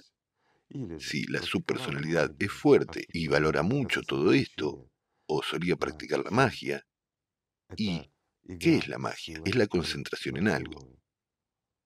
Es jugar directamente con la fuerza abril. Entonces, perdón, tales piedras absorben muy bien todo esto y ya almacenan información. ¿Es capaz de influir? Sí. Si una persona, por ejemplo, has heredado un anillo de alguien que no era muy bueno, así que cuando te encuentres en una situación de estrés mientras lo llevas puesto, entonces a través de este anillo, este milagro puede venir a ti y simplemente dominarte. Sí, es una subpersonalidad ajena, alguien que murió hace mucho tiempo, pero los conceptos de distancia y espacio para la fuerza abril, así como para los procesos cuánticos, es todo completamente diferente que en nuestro mundo. Lo diré con cuidado, completamente diferente. Por cierto, hablando de joyas, hay muchas historias místicas relacionadas precisamente con las joyas de la familia que se transmiten por herencia y tienen piedras naturales o diamantes. Cuanto más densa es una piedra, digamos, cuanto más densa es la red cristalina, más información puede contener. Es como el formato de una memoria flash. Por lo tanto, ¿por qué se valora una piedra más densa? Ese mismo diamante, por ejemplo, tiene una mayor densidad en comparación con otras piedras, lo que significa que es más informativo. Y lo interesante sobre estas joyas es que se dice que la desgracia cae sobre cualquiera que se convierta en el dueño de esta joya, es decir, que literalmente le ocurre a todo aquel que la recibe en sus manos. Incluso se observan algunos patrones en esa situación. Hay una historia sobre un diamante su primer dueño lo obtuvo como resultado de robarlo a un hombre y después lo arrojó de un barco. Y resulta que todos los que poseyeron esta piedra después también se cayeron de una altura. Es decir, murieron de tal manera que o bien se tiraron por la ventana o... Bueno, la historia no empezó con eso. La historia empezó con cómo aquel a quien se le quitaron y que fue arrojado del barco, cómo él obtuvo esa piedra. Invirtió en ella mucho más que todos los demás, y para él esta piedra era extremadamente valiosa. Era algo fatídico, algo en lo que había invertido su esperanza. Esto significa que tenía esta piedra en sus manos, la admiraba, ponía su atención en ella, hizo planes y esperanzas. Era su futuro, pero su futuro le fue arrebatado, mientras que él fue arrojado y después la gente obtuvo lo que obtuvo, ¿verdad? Sí. En otras palabras, la subpersonalidad es tan fuerte que sigue el rastro de esta piedra. De esta piedra. Es decir, la siente, naturalmente. Cuando llega alguien vivo, esta subpersonalidad primero se comerá a esta persona, mientras que después hará que, bueno, digámoslo así, que esta persona se convierta en su esclavo, pero a través de la caída desde una altura. Y hay muchos ejemplos de este tipo. en la historia, léanla, amigos. Esto está relacionado no solo con las piedras, no solo con las joyas, sino con las pinturas, ¿no es así? Sí, con los cuadros, sí. Sí, por cierto, hay una historia sobre el cuadro, El niño que llora, allí. Sí, la conozco. Sí, las circunstancias mismas de cómo se pintó ese cuadro también son extrañas. Resulta que... No son extrañas, pero son exactamente la base de todo el destino posterior. Lo que puso en marcha toda esta cadena. Por supuesto. Bueno, con este cuadro. Díselo a nuestros amigos, porque no lo saben. Sí, resulta que el pintor utilizó a su propio hijo como modelo. Quería pintar un cuadro de un niño llorando, pero el niño no quería llorar y el padre, sabiendo que el niño tenía miedo al fuego, encendió cerillas delante de su cara. y naturalmente el niño lloró, hasta que en un momento dado el niño gritó a su padre, que te quemes tú. Finalmente, el niño murió un par de semanas después de neumonía poco después de él murió el padre, que además se quemó en aquella casa. Luego, al cabo de un tiempo, ya hubo una historia relacionada con una reproducción de este cuadro, que de hecho no era costosa en absoluto. Un inspector de incendios estableció un patrón entre los incendios que arrasaron Inglaterra en aquella época y se dio cuenta de que en todos estos incendios, en los que las casas se quemaron hasta los cimientos, literalmente lo único que sobrevivía en los incendios era este cuadro, exactamente una reproducción del niño que llora. Así que resulta que él provocó tales circunstancias. Por supuesto, y el punto clave es, de nuevo, un niño que fue torturado y maltratado y esta fuerza fue incrustada en el propio cuadro. En este caso, aunque fuera una reproducción, funcionó. En otras palabras, dejó un rastro. Esa es la respuesta. Y hay muchos ejemplos de este tipo, como explicarlos desde la perspectiva de la casualidad, desde la perspectiva de los patrones. Al fin y al cabo, destruyen por completo todas nuestras teorías, conjeturas y toda nuestra comprensión de esta vida. Me refiero a la vida ordinaria. ¿Por qué? Porque, guste o no, seas ateo o lo que sea, en general, el mayor ateo que he conocido en mi vida es mi amigo, para ser sincero, que no tiene la menor duda de que existe Dios y existe el diablo. Pero ya es mayor, por así decirlo. Sin embargo, siempre está tratando de demostrarlo. ¿Ves? Ya no sé a quién se lo está demostrando. Ya tiene Pero, sin embargo, está tratando de demostrarlo, de demostrárselo a sí mismo una vez más. Descubre la verdad cada vez durante una discusión consigo mismo. Sí, absolutamente. No, en realidad no discute, pero tal, según lo recuerdo, cuando nos conocimos, era un auténtico ateo. Aquí está la siguiente pregunta, Igor Mikhailovich, sobre cómo una herencia, la propiedad y las pertenencias del difunto afectan a una persona. Directamente, sabes, es un... Digamos que ahora van a surgir muchas preguntas y tal vez nos gustaría de alguna manera hacerlas enseguida. Bien, vamos a hablar sobre esto. Sabes, me gustaría decirte que es una situación muy aguda. Lo es. ¿Sabes cuál es la causa? La codicia humana. Cuando la gente, por su propia codicia, se priva del futuro. Y esa es la verdad de la vida. Así que vamos a ampliarlo lo más posible para no tener que volver a ella nunca más, porque el tema de las subpersonalidades y el destino después de la muerte es interesante para la gente, lo entiendo, pero para mí, sin embargo, es mucho más cercano e interesante hablar del hogar de Dios. Y me gustaría que se convirtiera en un hogar para todos nosotros, amigos, para cada uno de ustedes. Esto es más interesante. Sin embargo, el verdadero conocimiento libera. Por eso esos temas, sí. Pero, ¿sabes? Lo diré así. Hay mucha gente que llega a Dios al entender que existe el diablo, los que se enfrentan a esas mismas subpersonalidades, a esas mismas terceras fuerzas. La vida les golpea tan duramente, en efecto, que ni la psiquiatría ni la física pueden explicar nada, y lo único que les queda es comprender que existe Dios, Así que cuando ya empiezan a dirigirse a Dios y ya se sitúan firmemente en el camino espiritual, ya sabes, muchos de ellos agradecen en secreto al diablo su existencia y agradecen a Dios haber creado al diablo, porque si no existiera el diablo, no conocerían a Dios. Y si no conocieran a Dios, no ganarían la vida. Y hay muchos ángeles así. Esto es verdad. Bueno, empecemos. Igor Mikhailovich, nuestros espectadores seguramente recordarán ahora que son aquellos que tienen posesiones u objetos, etc., de personas que se han ido al otro mundo. Y la pregunta es, ¿qué efecto tiene esto en ellos como personalidades? Voy a explicarlo. Si ya tienes objetos, pero las personas se han ido hace mucho tiempo, úsalos, amigo mío, y disfruta. Ya está jodido. Vaya. Esta es la verdad de la vida. Recordemos el pasado. Una persona murió y sus posesiones más valiosas, a las que puede estar apegada, Sí, sus cosas, se ponen en su tumba. cierto. Y cuanto más antiguos son los tiempos que consideramos, más a menudo sucedió eso. Y también hubo lo siguiente. Cuando una persona moría, se quemaba su casa.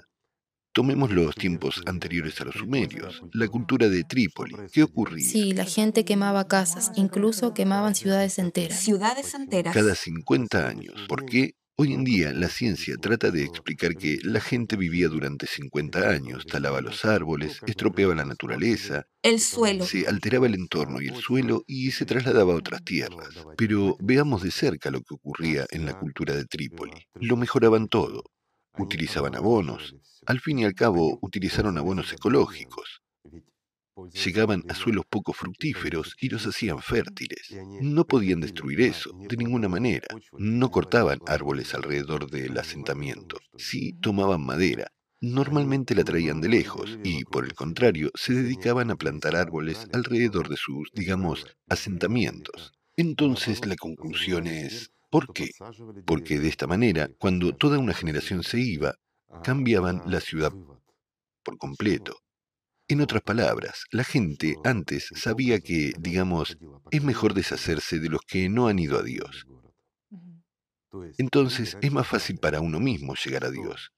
No se interponen en tu camino y no te retienen. Ese es el punto. Es decir, se deshacían de la herencia de los muertos de esa manera. Por eso era más fácil para ellos construir una nueva ciudad cada 50 años y mudarse con la gente que vive allí. Pero el punto es que antes de quemar la ciudad, dejaban a los viejos vivir sus vidas y los cuidaban. Y cuando el último anciano fallecía, era cuando quemaban todo y no se llevaban nada. ¿Qué ocurre hoy en día? Hoy en día, perdón, Una persona aún no ha muerto, aún no ha sido enterrada, mientras que sus familiares ya se están peleando por la propiedad. Sí. ¿Qué será de quién? ¿Acaso no es así? ¿Y cómo es la vida? ¿Cómo es el mundo? ¿Cuál es el destino de nuestra gente? Una simple pregunta. ¿Tienen alegría interior? ¿Tienen una aspiración a Dios? No. Tienen el mismo dominio que entre los demonios. ¿En qué se diferencian los vivos de los muertos hoy en día? Una pregunta sencilla, excepto por el hecho de que todavía son capaces de tomar la decisión correcta, mientras que los muertos ya son incapaces de eso. ¿No es así? Así que a través de esta propiedad y a través de esos objetos, los muertos, las subpersonalidades, toman la vida de una persona? Una pregunta sencilla. Una persona ha vivido toda su vida, no iba a Dios, no gastaba sus fuerzas en aquello para lo que se le dan estas fuerzas a una persona, las gastaba en...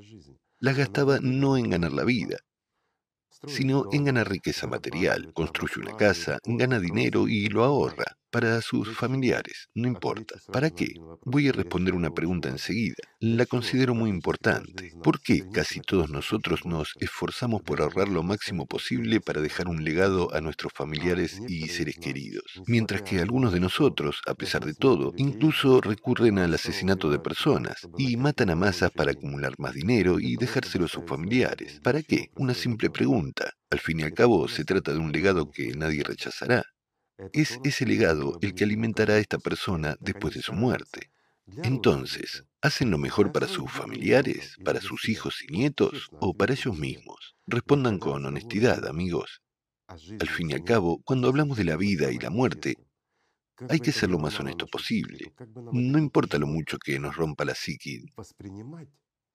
No importa lo difícil que sea para nosotros percibir esto, digamos, hoy en día, en este formato consumista, cuando todos los principios espirituales ya están arruinados. Pero ustedes todavía quieren parecer humanos, ¿verdad? Es necesario hacerlo. Me parece, para que la gente escuche. Y tal vez algunos entiendan que el legado de los muertos está muerto y que los muertos siempre vienen por su legado. ¿Por qué? Porque se acumula precisamente para esto. Esas posesiones que tan frenéticamente repartimos entre nosotros tras la muerte de nuestro familiar son precisamente el equivalente a la vida de la persona fallecida. Todo esto es extremadamente serio. ¿Vendrá? Por supuesto que sí. Es un camino recto, es su vida, es la fuerza de su atención. Ahí es donde la invirtió y por lo que dio su vida para asegurar su destino post-mortem. Y lo percibía en un nivel subconsciente, o de sus maestros, de sus personalidades más fuertes que ya lo estaban preparando para ese destino. Mientras que muchas veces, y lo vemos en nuestro mundo, cuando, digamos, la gente literalmente loca, no hay otra manera de explicarlo, esquizofrenia o una subpersonalidad. Y para acumular algo, la gente hace cosas que ninguna persona normal haría y dejan una enorme herencia. ¿Aportará felicidad a alguien? Tracemos simplemente, tomemos a cualquiera. Algunas personas dirán, tomemos a las familias reales. Después de todo, todo está bien con ellas, ¿no? Incluso traspasaban, sí. También hay un eslogan tan interesante que dice, el rey nunca muere. Sí, sí.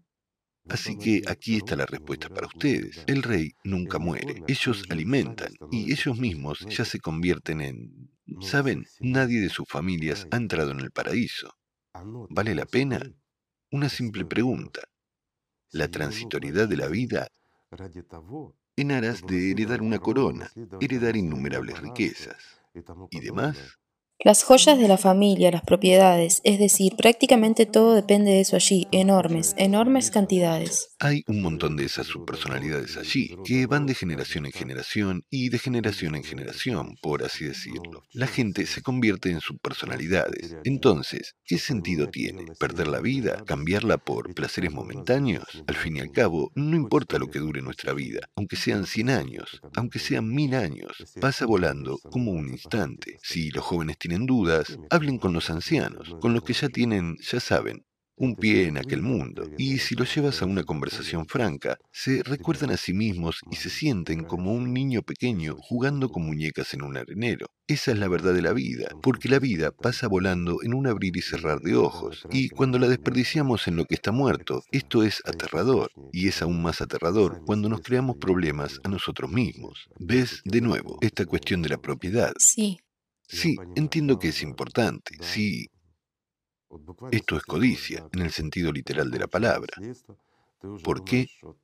Cuando uno recibe una herencia, ya piensa en cómo va a vivir mejor, ¿verdad? Gracias a Dios te han dejado una herencia. Ahora puedes permitirte más de lo que podías antes. ¿Qué puedes permitirte?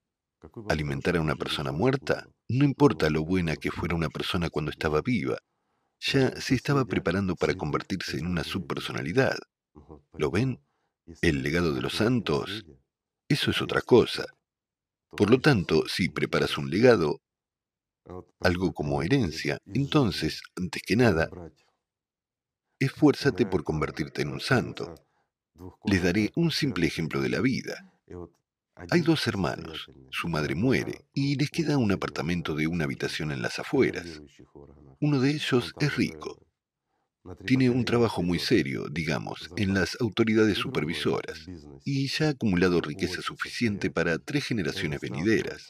El otro se dedica a los negocios, también muy rico, y se chocan porque no pueden compartir el apartamento. Ambos han gastado diez veces más en abogados que lo que cuesta este apartamento. Ellos, perdón, salen a un restaurante a celebrar un cumpleaños y dejan mucho más que el costo de este apartamento. Cuando pregunté, ¿están ustedes locos? ¿Por qué haces esto?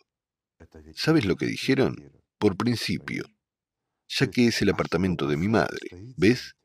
Quiero decir, ¿qué hay realmente detrás de esto?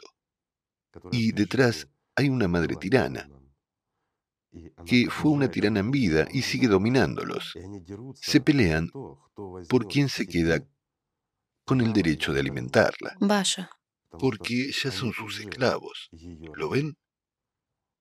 No hay otra forma de explicarlo. Son las leyes de otra física y de otra vida, la que no conocemos, la que se nos ocultó y borró durante siglos, intentando simplemente engañarnos.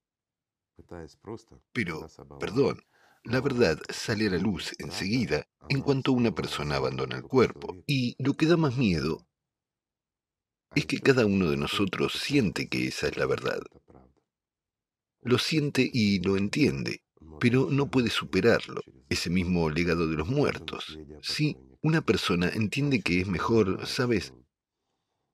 Quemarlo todo o renunciar a él, pero la codicia banal, ya sabes, esta baja codicia, esto es lo que les atrapa, en esos bajos sentimientos suyos. De nuevo, hay, por así decirlo, opciones. Cuando hay el diezmo, el doble diezmo, etc. Sí, funciona. Pero aquí también hay un matiz. Por ejemplo, una persona recibe una herencia, no importa cómo es, si es enorme o... O una maceta de flores. Una maceta de flores, no importa. Pero esas flores fueron cultivadas por el que falleció.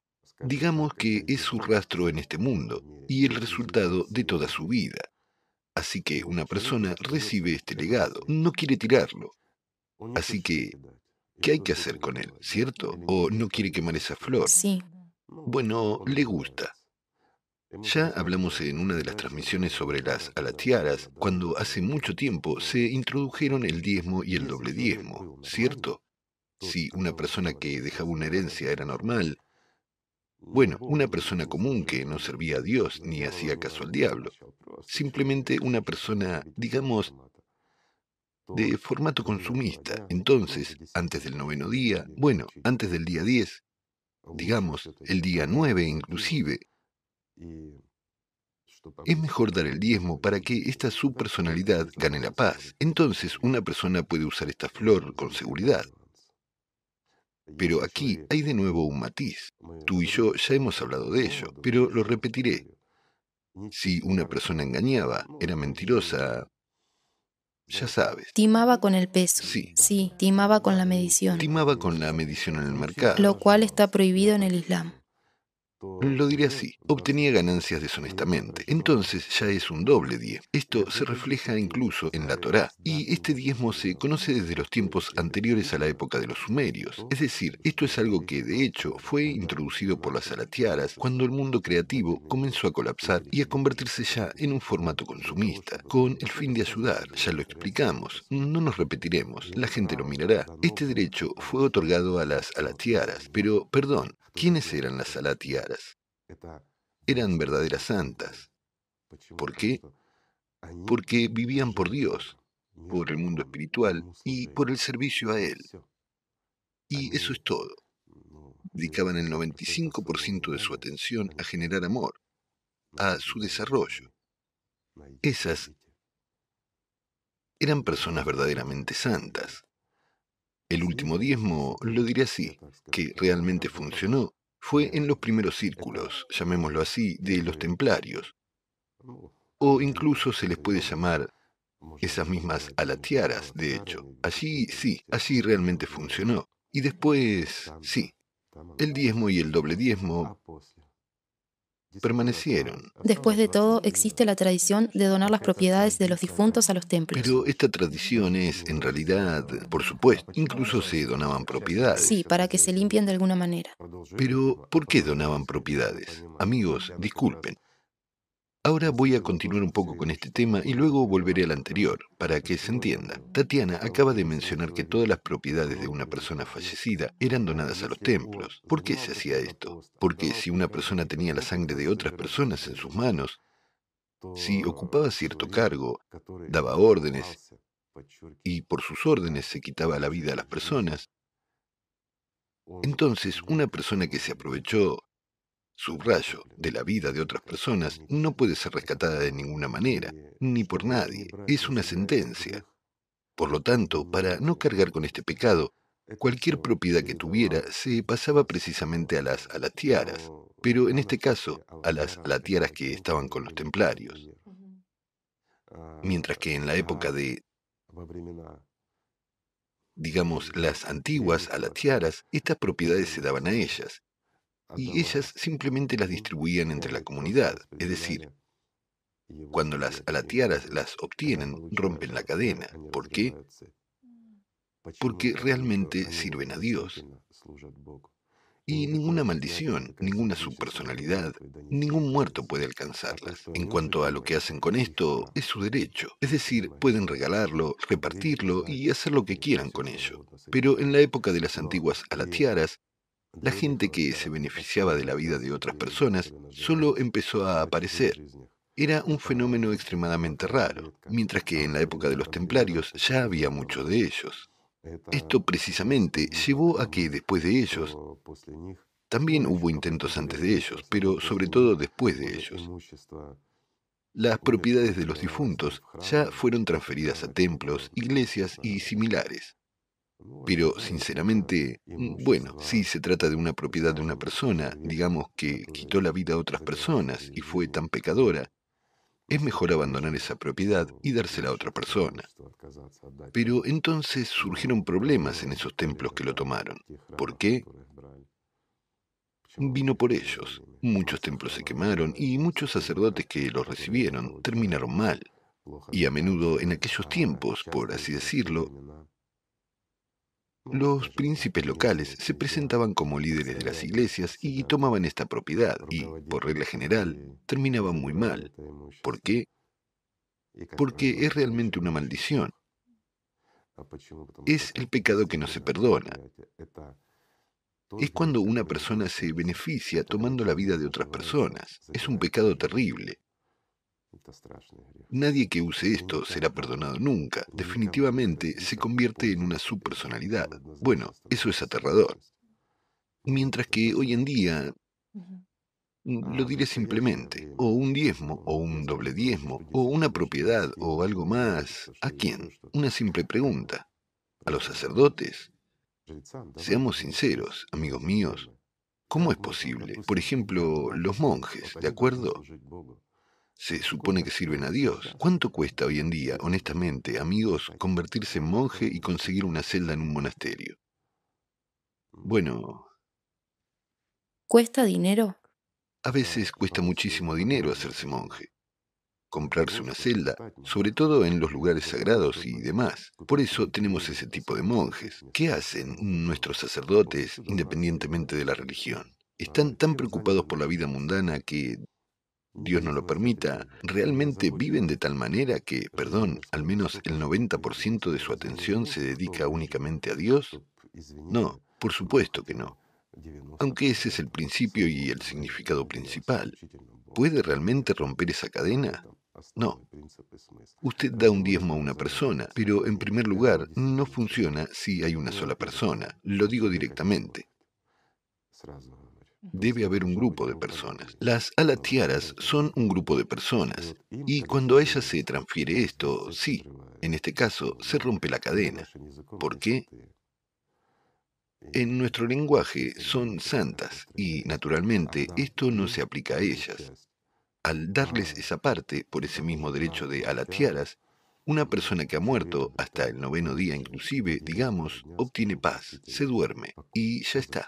Y entonces una persona utiliza, digamos, el 90% de las propiedades de ese difunto como quiera. Ya está limpio, está como purificado. Si una persona se ensució las manos, como dijimos... No está limpia. Se introdujo el doble diezmo, ¿sí? Mientras que si una persona era, digamos, pecadora de tal manera que no podía ser perdonada, entonces toda la propiedad era transferida. Y ahí es donde se activa la codicia. ¿Lo ves?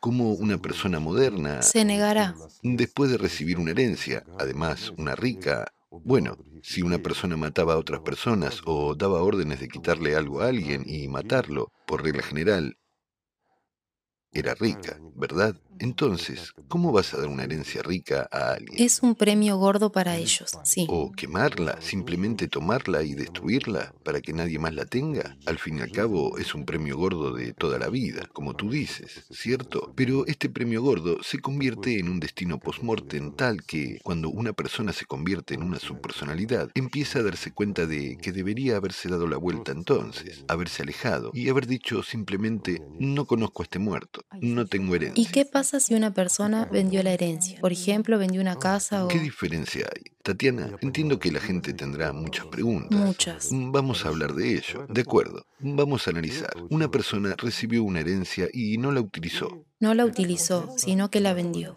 De acuerdo. Simplemente vendió el apartamento a alguien. Bien, entró en la herencia. Eso es lo primero. La gestiona, la vende. Eso es lo segundo. Al fin y al cabo, no renunció a ella. No la dejó o la quemó, la tomó. Asumió el destino del muerto. Ya se convirtió en su esclavo.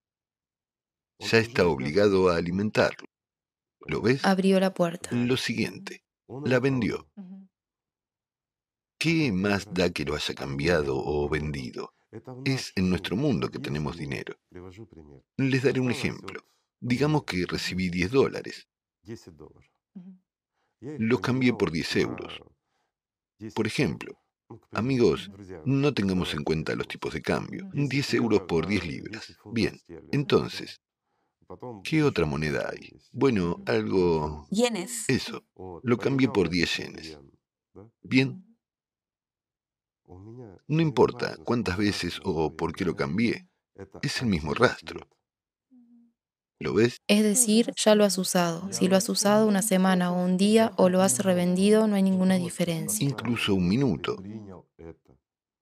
Aunque pongas una firma por un minuto, lo aceptaste porque no te alejaste de esta riqueza o de este legado y demás. ¿Sabes qué es lo mejor? Sí, quedan deudas. En este caso diré, esto es genial, las deudas se pueden pagar, eso es material, pero por otro lado no has recibido nada y no estás atado. Y entonces, ciertamente, no le debes nada al muerto. Esa es la cuestión. ¿Lo ven? Es decir, ya no les puede comer. ¿Es la persona que recibió el dinero la única que tiene responsabilidad o la gente que vive en, digamos, este apartamento después, los compradores, también la tienen? No. Solo el que... Los compradores no tienen ninguna responsabilidad la tiene el heredero. El propio heredero. Y no importa en qué equivalente lo haya transferido. Exactamente él. Ya ves, que sea el apartamento más lujoso, mm, no sé dónde están los más caros, no sé. Bueno, no importa, amigos. Piensen ustedes mismos en un lugar. Está el apartamento más caro del mundo y una persona lo cambia por una barra de chocolate. ¿Lo ves? Tomó esa barra de chocolate, salió y se la dio a una niñita. Así decidió demostrar que era genial. La pregunta es, ¿sufrirán los que la compraron? ¿Y sufrirá la niña que tomó la barra de chocolate? No, absolutamente no. En cuanto a esa persona, no importa que no le quedara nada, se la tomó. Y eso lo dice todo.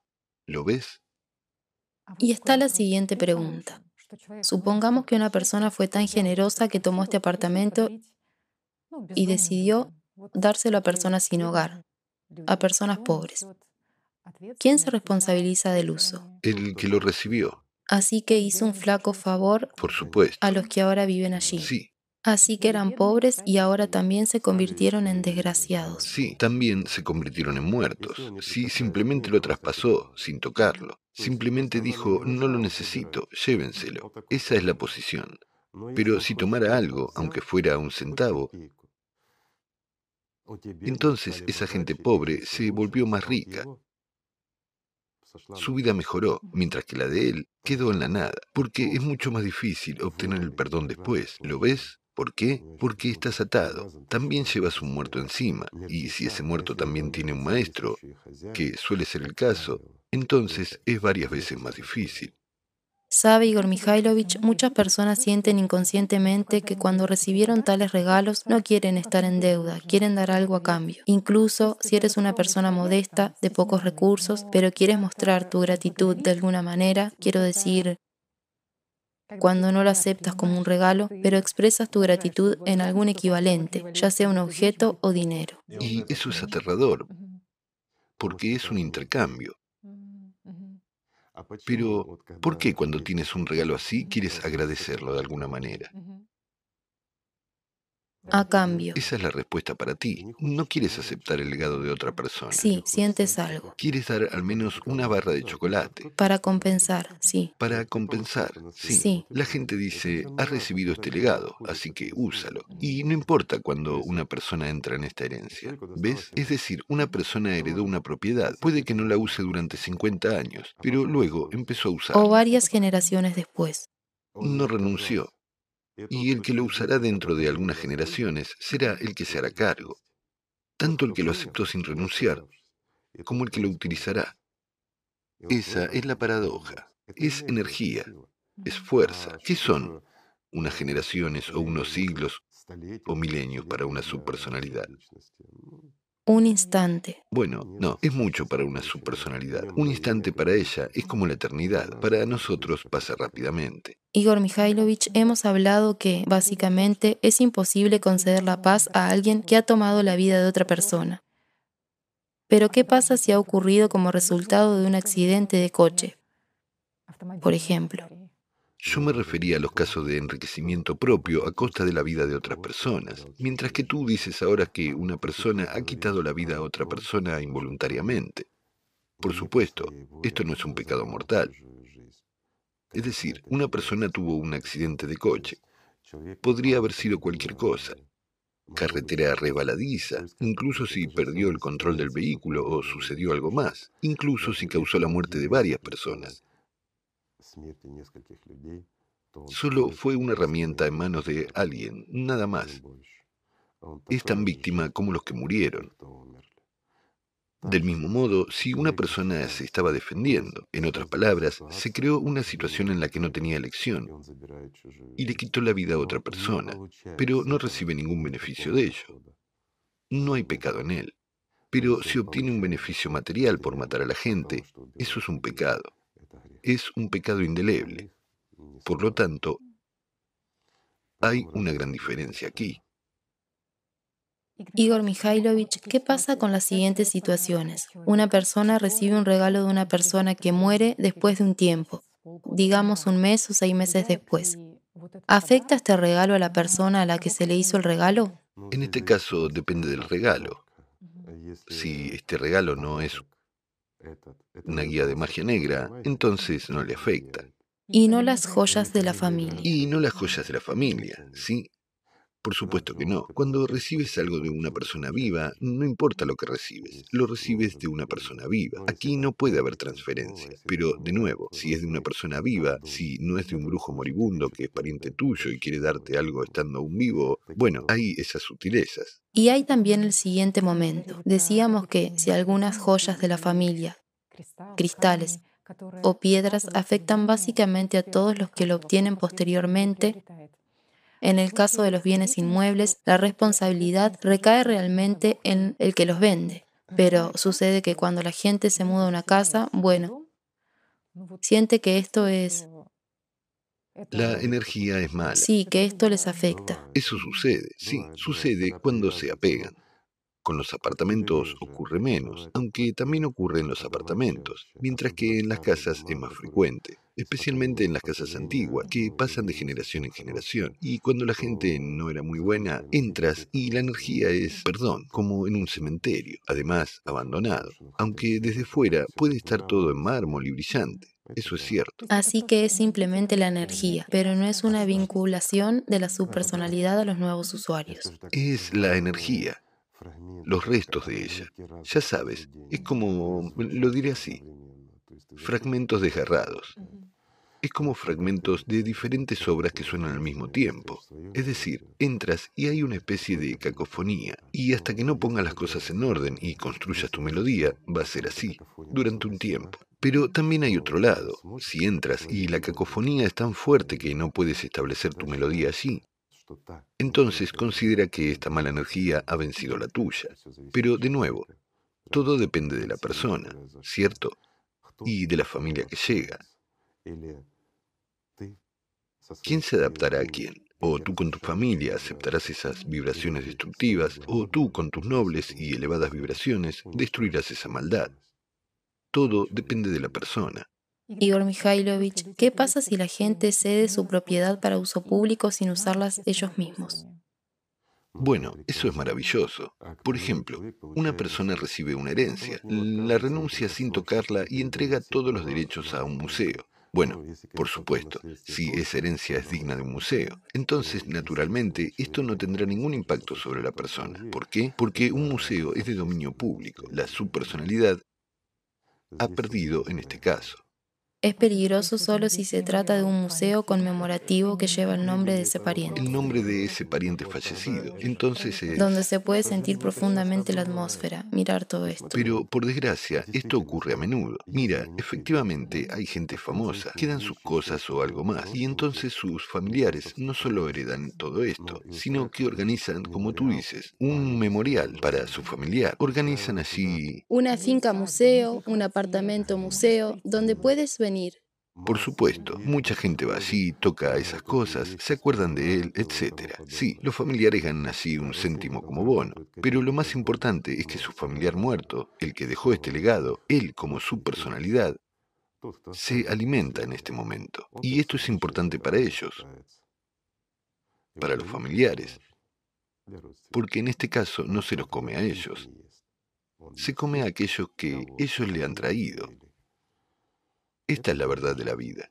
Igor Mikhailovich, pero ¿qué pasa si una propiedad es adquirida conjuntamente por una pareja? Bueno, eso es lo que ocurre a menudo. Y uno de ellos, lamentablemente, muere. ¿El otro carga con su pecado? Definitivamente. ¿Y por qué fallecen tan rápidamente? ¿Por qué una mitad, como se dice, fallece y la otra mitad, que está vinculada económicamente a la propiedad, también fallece rápidamente después de él? ¿Por qué? Aquí está la respuesta. Y entonces todo recae en los herederos. Después de todo, es mucho más fácil dar un diezmo y utilizar el legado. Un diezmo de su parte, no de la tuya. ¿No es así? Pero la gente dice, bueno, es nuestro. ¿Cómo es que yo lo construimos juntos? Es mío. De todas formas, ¿qué hizo él? Yo fui quien lo hizo. ¿No? Su contribución fue minúscula. La gente recibe según su elección.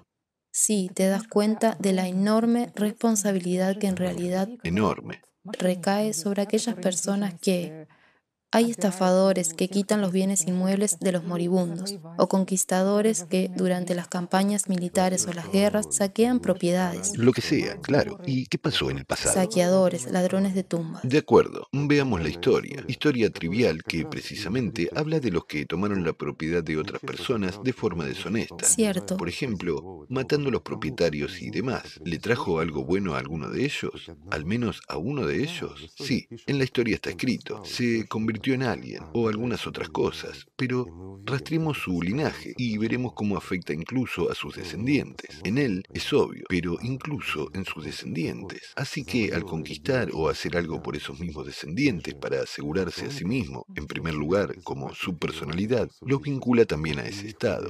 Esa es la cuestión. Así que resulta que todo el clan alimenta a los muertos. Ya saben, como se dice en la magia, maldición ancestral. Después de todo, lo estamos haciendo nosotros mismos, ¿no es cierto? Luego está la maldición y luego está todo lo demás. Lo que queda es ir a los magos para que te quiten la maldición ancestral y luego puedes ponerte tus mejores zapatos y prepararte para ser enterrado. Para cimentar los lazos. 100%. Tatiana tocó el tema de los ladrones de tumbas y recordé una historia que efectivamente en el siglo anterior hubo un tema muy popular durante bastante tiempo, la maldición de los faraones, que comenzó precisamente con la apertura de la tumba de Tutankamón. Además, no, comenzó después de que robaran esa tumba. Y si nos fijamos en quienes murieron entonces, y miremos con sinceridad, son los que habían guardado algo para ellos como recuerdo. ¿De quién? ¿Del legado del faraón?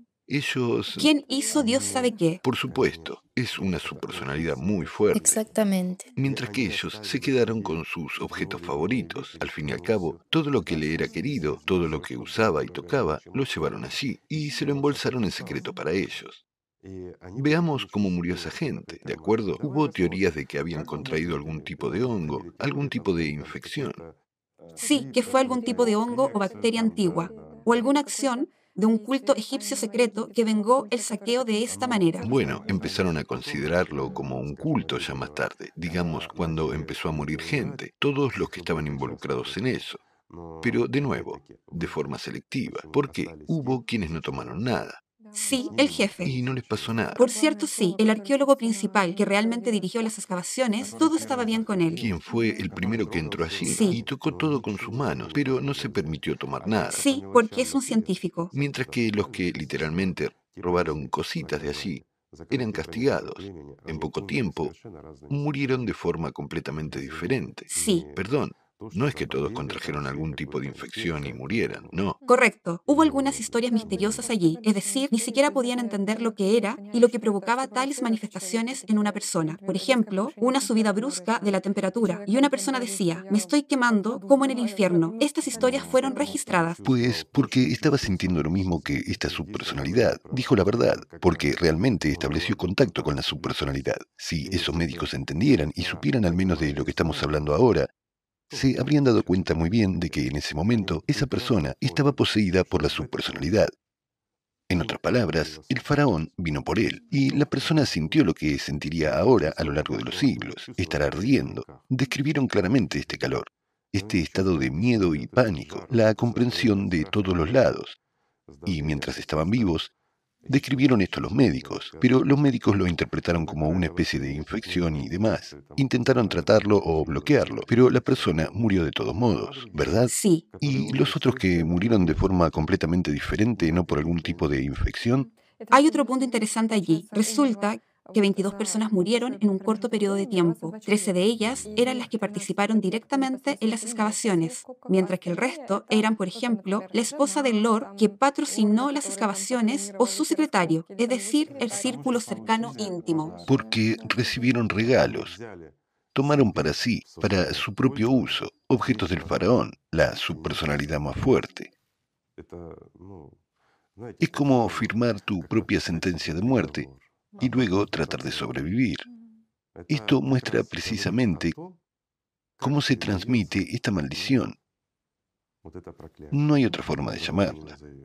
Sí, y parece que los que prepararon la tumba durante la época de este faraón, entendieron que existía tal cosa, porque los arqueólogos encontraron una placa en la entrada en la que estaba escrito, la muerte golpeará con su miedo aquel que turbe el reposo del faraón. Porque lo sabían muy bien y sabían quién era el faraón.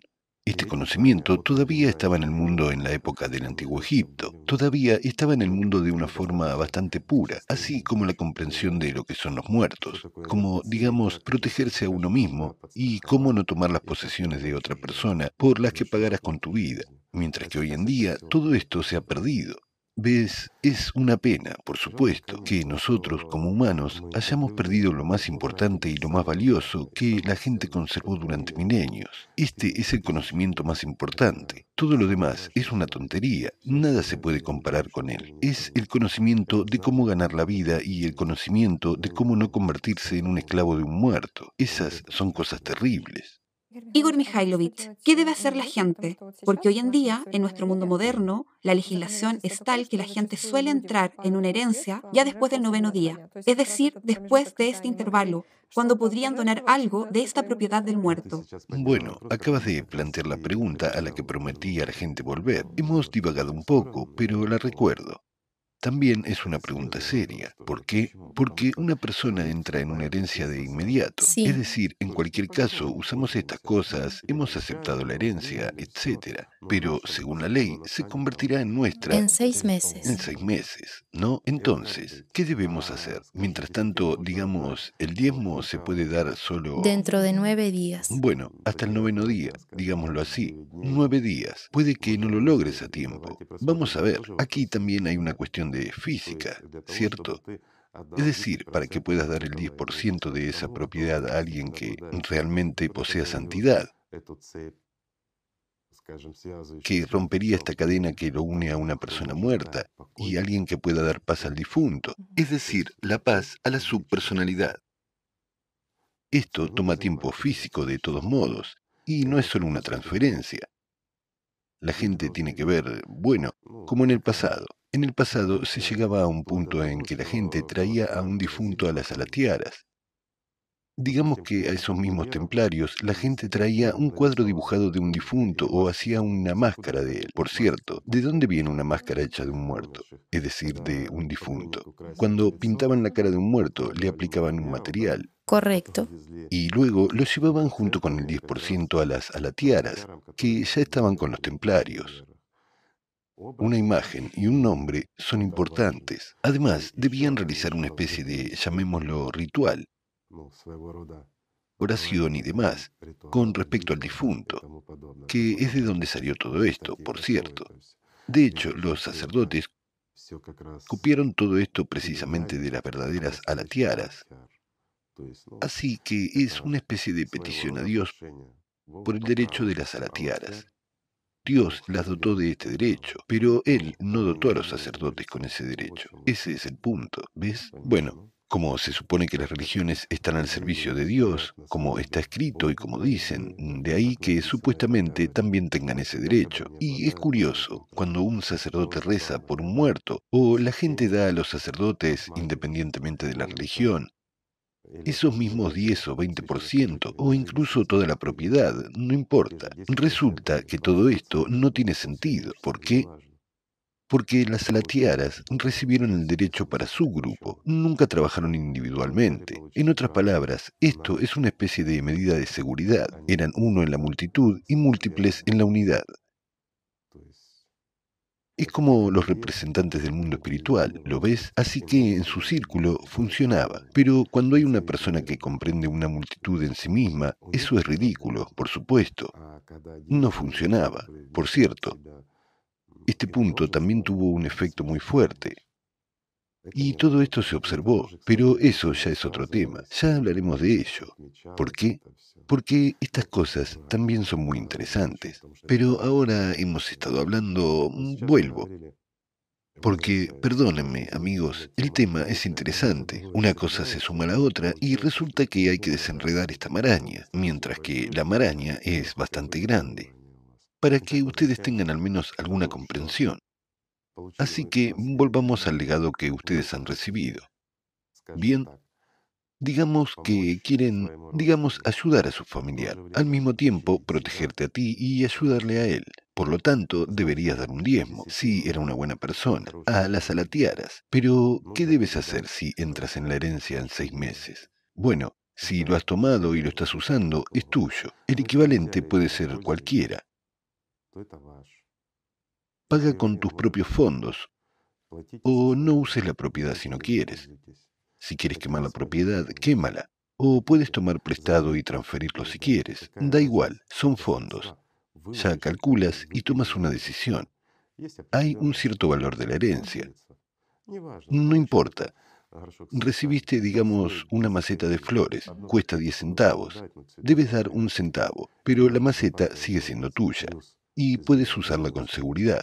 Además, has hecho un gran favor al difunto.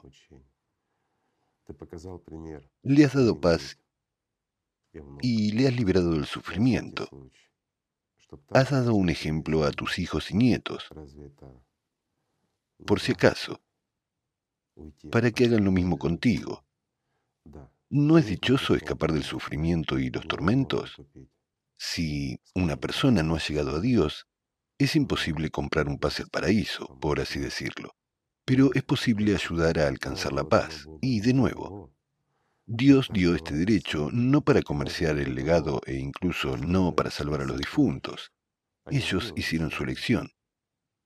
Ya murieron y no ganaron la vida, sino para salvar a los vivos, que aún pueden ganar la vida, y para que los muertos no se cuelguen de los vivos como anclas. Con este mismo propósito se les dio a las alatiaras este derecho de salvar a los vivos, para cortar esas anclas. Esto es cierto. Sabe Igor Mikhailovich, muchas personas se encontrarán en un punto en el que se han aprovechado de la propiedad, pero en principio no han logrado, digamos, dar la paz a sus allegados que murieron. Esto es un hecho. Pero siguen el camino espiritual. Este mismo hecho de que la gente siga el camino espiritual, ¿anula sus impactos o no? El hecho de que vayamos a alguna parte no significa nada todavía. Pero cuando llegamos allí, eso es lo que borra todo. Si una persona realmente emprende el camino espiritual y gana la vida, entonces gana la eternidad. Esto es correcto. Y es lo que se debe hacer. Esto es importante. En cuanto a la noción de que he emprendido el camino espiritual y ahora ya está, soy independiente, bueno, cuéntale a la subpersonalidad sobre eso. Amigos, seamos sinceros. Muchos de los que, digamos, firmaron un contrato con los muertos, que no es otra cosa que un trato en el que te aprovechaste de la propiedad del muerto, cuando, digamos, hay muchas maneras y métodos para obtener algunos bonos de los muertos, pero después pagar eso con la propia vida. Y entonces, cuando este proceso ha pasado y tú emprendes el camino espiritual y quieres deshacerte de estos grilletes, escapar de las garras de Satanás en el sentido literal de la palabra, de hecho muchos chicos sienten eso. Sienten lo que hizo su bisabuelo y eso les estorba ahora. ¿Por qué es más fácil para otra persona avanzar? No se enfrenta a la resistencia que ejerce Satanás como dueño legítimo de tu vida. ¿Lo ves? Después de todo, muchas personas se enfrentan a eso. Pero lo diré así, amigos, si realmente tu meta es la vida, la ganarás. Sin embargo, tendrás que pasar por muchas cosas. Pero no importa lo que hayas pasado cuando alcances la meta, es la recompensa más alta y vale la pena luchar por ella. En cuanto a todo lo demás, Todas nuestras cosas materiales, todos esos legados, ya saben, el mundo entero, todo el oro de este mundo, no vale la vida de un ángel. Esto es cierto. Ni siquiera el globo entero vale la pena. Junto con todas las subpersonalidades. No es nada comparado con la vida de un ángel, porque él vivirá eternamente.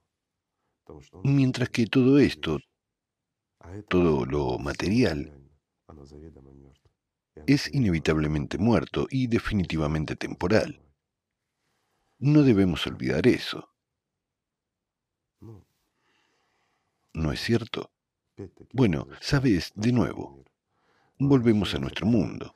Volvemos a lo que nos enseñaron, a lo que es más interesante para los muertos que para los vivos. Después de todo, ¿cuánto de lo muerto ha penetrado en nuestras vidas?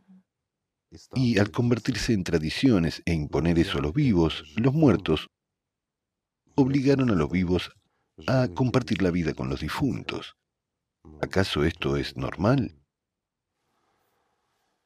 Bueno, nuestra conversación de hoy es una gran ayuda en el camino espiritual, porque la gente entiende ¿Quién en ellos les impulsa a esta interminable acumulación material? Empuja. Es decir, para la gente, por supuesto. Sabes, de nuevo, las acumulaciones materiales, todo debe estar disponible. Vivimos en el mundo material, en tales condiciones. Pero cuando se convierte en locura, esto es... Una meta predominante de la vida, sí. Por supuesto, esto no debería ser una meta. He dicho cien veces, si una persona puede permitirse vivir en una casa de lujo, conducir un Rolls Royce, volar en su propio helicóptero o avión, que Dios le conceda. No lo eleves a lo principal es que no debe obstaculizar tu crecimiento espiritual. Cierto. Mientras que la riqueza no es ni buena ni mala, es un hecho, es el resultado del trabajo de una persona, el resultado de su negocio. ¿Y qué es el negocio? Es su vida. Si esa vida de negocios no entorpece la vida espiritual, entonces no hay diferencia. Además, perdón, es mucho más agradable conducir, digamos, un Rolls Royce aunque francamente nunca he conducido uno, que un Lanos, digamos, ¿verdad? Bueno, un Lanos lo he conducido, un Rolls Royce no, pero creo que hay una diferencia, ¿verdad? Lo principal es que el dinero no se convierta en Dios para una persona, ¿cierto? Absolutamente cierto. Y no debes gastar este equivalente de la vida en la locura y convertir a tus allegados en tus esclavos. Si acumulas riqueza, tienes éxito, tienes un buen negocio y todo lo demás, y quieres dejar un legado, por Dios, amigo mío, eso es maravilloso.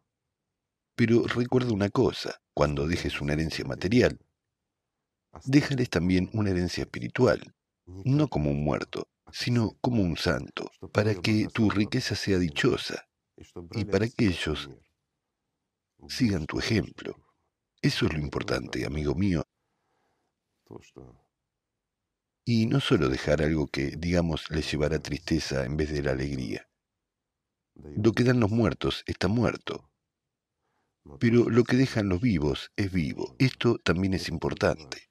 Y en cuanto a esta herencia de los santos, resulta que, sí, aunque queden pocos objetos, los santos tuvieron un modo de vida bastante ascético y a veces utilizaron cosas que ni siquiera les pertenecían. Eran de la comunidad, de los monasterios, etc. Pero sí, digamos, quedan algunos objetos después de ellos. ¿Pueden esos objetos tener una influencia beneficiosa en las personas que los usen después? Aquí tengo que discrepar contigo. Una vez más, si una persona es como un santo, esto significa que es una zeta y no tenía pertenencias. Pero, ¿qué hay de mi buen amigo Saibaba? Y hubo otros amigos, digamos que tenían un montón de Rolls Royce y eran santos. ¿Ves? Simplemente jugaban con todos esos excedentes. Esto no tiene nada que ver con su espiritualidad. Algunas personas dirán, pero ¿cómo es? Después de todo, son espirituales. Deberían haberlos regalado. ¿A quién? ¿A los muertos?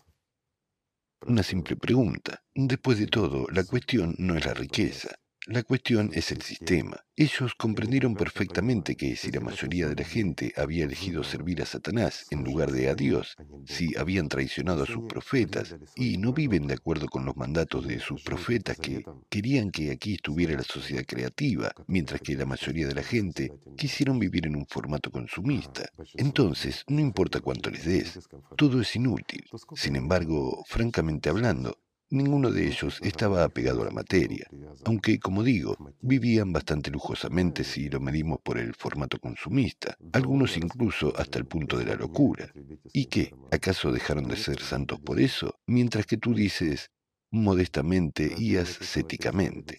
No importa cómo vivía una persona, lo que importa es por lo que vivía. Y anticipándome a tu pregunta, la respondo. Incluso ese mismo retrete de Saibaba si una persona que sigue el camino espiritual lo utiliza, ¿le ayudará o no? Le ayudará porque está hecho de cerámica, es denso y tiene memoria, como todo en este mundo, intercambia energía. ¿Ves? Mientras que si una persona mala usa incluso ese diamante que el mismo Saibaba le dio, ¿le ayudará o no? Por supuesto que no. ¿Por qué? Porque lo que está incrustado en una piedra se revela solo cuando hay vibraciones similares. Cuando las notas coinciden es cuando se revela. ¿Lo ves? Por lo tanto, el legado de los santos solo ayuda a los que aspiran a convertirse en santos. Si este legado, supongamos, esa misma piedra, cuando una persona emprendió el camino espiritual y comenzó a desarrollarse, se ha desarrollado hasta la santidad, obtuvo la vida y se fue, y dejó un legado a alguien. Entonces, a cada paso de la siguiente persona que siga su camino, esta piedra será como una pista. Es como un pendrive con instrucciones para la vida, y realmente será de ayuda. Pero si llega a manos de una persona codiciosa que sirve a Satanás, o está controlada por un muerto, ¿qué ayuda tendrá? Ninguna. Solo un valor material. Ya ves, es como un chiste. Lo voy a contar. Vasily Ivanovich se encuentra con Pedro. Pedro dice, Vasily Ivanovich, hemos encontrado una cisterna de alcohol. Vasily Ivanovich dice, vamos a echar un vistazo. Cuando llegan, hay efectivamente una cisterna de alcohol. Y Pedro dice, Vasily Ivanovich, ¿qué hacemos? Este le contesta, ¿cómo que qué hacemos? Vamos a venderlo. Pedro dice, vaya, ¿para qué necesitamos tanto dinero? Vasily Ivanovich vuelve a contestar, Pedro, vamos, vamos a bebérnoslo. Por supuesto. ¿A dónde dirigirlo? No importa cuánto des a los muertos, todo irá en la misma dirección. Esa es la cuestión. También algunas personas creen que si alguien de la familia fue un santo, la familia tiene que ser necesariamente exitosa o rica. Rica y demás, porque un santo ha bendecido. Sí. Esos son los trucos de los sacerdotes. Ellos han impuesto esta tontería, no importa quién haya estado en tu familia. Lo siento, aunque hubiera profetas en tu familia, no es un hecho ni una garantía de que incluso vayas a emprender el camino espiritual, y mucho menos de que vayas a ganar la vida. ¿Por qué? Tu vida es la vida de un individuo. Sí, vivimos en sociedad. Sí, las personas cercanas y queridas nos influyen. Pero lo diré así. En el formato consumista, si tu padre fue un general, tienes la oportunidad de convertirte en un general. Pero si tu bisabuelo era un santo, tus posibilidades de llegar a ser un santo son las mismas que las de tu bisabuelo, ¿cierto? Tienes que pasar por mucho, por todo lo que él pasó. Entonces te convertirás en un santo. Y no tiene nada que ver con la riqueza, aunque puede ser. Si hay un ejemplo de persona santa, Satanás puede seducir a su familia, porque son orgullosos y quieren ser como esa persona, quieren ser santos, pues para Satanás es más fácil darles riquezas para que renuncien a su santidad y se conviertan en sus esclavos durante siglos. Esto es posible como una opción. Igor Mikhailovich, hemos hablado de la herencia material, pero si una herencia es inmaterial, un legado muerto, por ejemplo, sí, es un poder mágico o un conocimiento. Hay tales opiniones. Bueno, generalmente se cree que cuando un hechicero muere, está obligado a transferir su fuerza a uno de sus familiares, o suelen llamar a alguien y pedirle muy insistentemente que venga a ellos. ¿Cómo ocurre esto realmente? ¿Cómo se transfiere? Muchos lo hacen a través de un objeto, ya sea un icono o un trozo de papel, o al menos algo. No importa, le llevarías un vaso de agua o puede ser cualquier acción tuya. Dar la mano o tomar algo, ya sea un papel, una nota o un anillo como regalo, y ya está. El punto principal es el contacto. El punto principal es la interacción. El punto principal es que seas cooperativa. No importa si ofreces tu mano o un vaso de agua. Sí, la fuerza se transfiere. Es la fuerza abril de la que tú y yo hablamos, cuando hay un verdadero mago, pero hay muy pocos, amigos, lo diré así. En el mundo moderno hay más charlatanes que magos verdaderos, así. Acumulan esta fuerza, pero al transferirla se liberan para poder morir. Si no, la persona ya está casi muerta, pero la fuerza no la deja ir. Pero pasan a convertirse en subpersonalidades, y en ese momento ya no está vivo.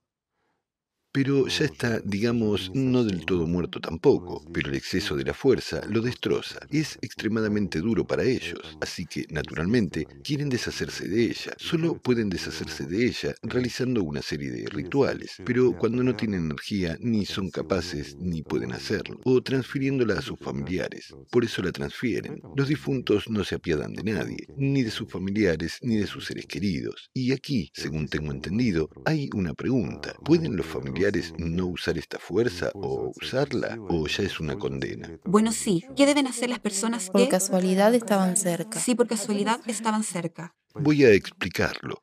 Imaginen que tu familiar, que digamos mataba a la gente con un martillo, muere y te da ese martillo. Y tú lo tomas, sin saber y sin entender. Pero lo tomas. No lo tomamos como un legado, lo tomamos como una herramienta que tiene el poder de matar.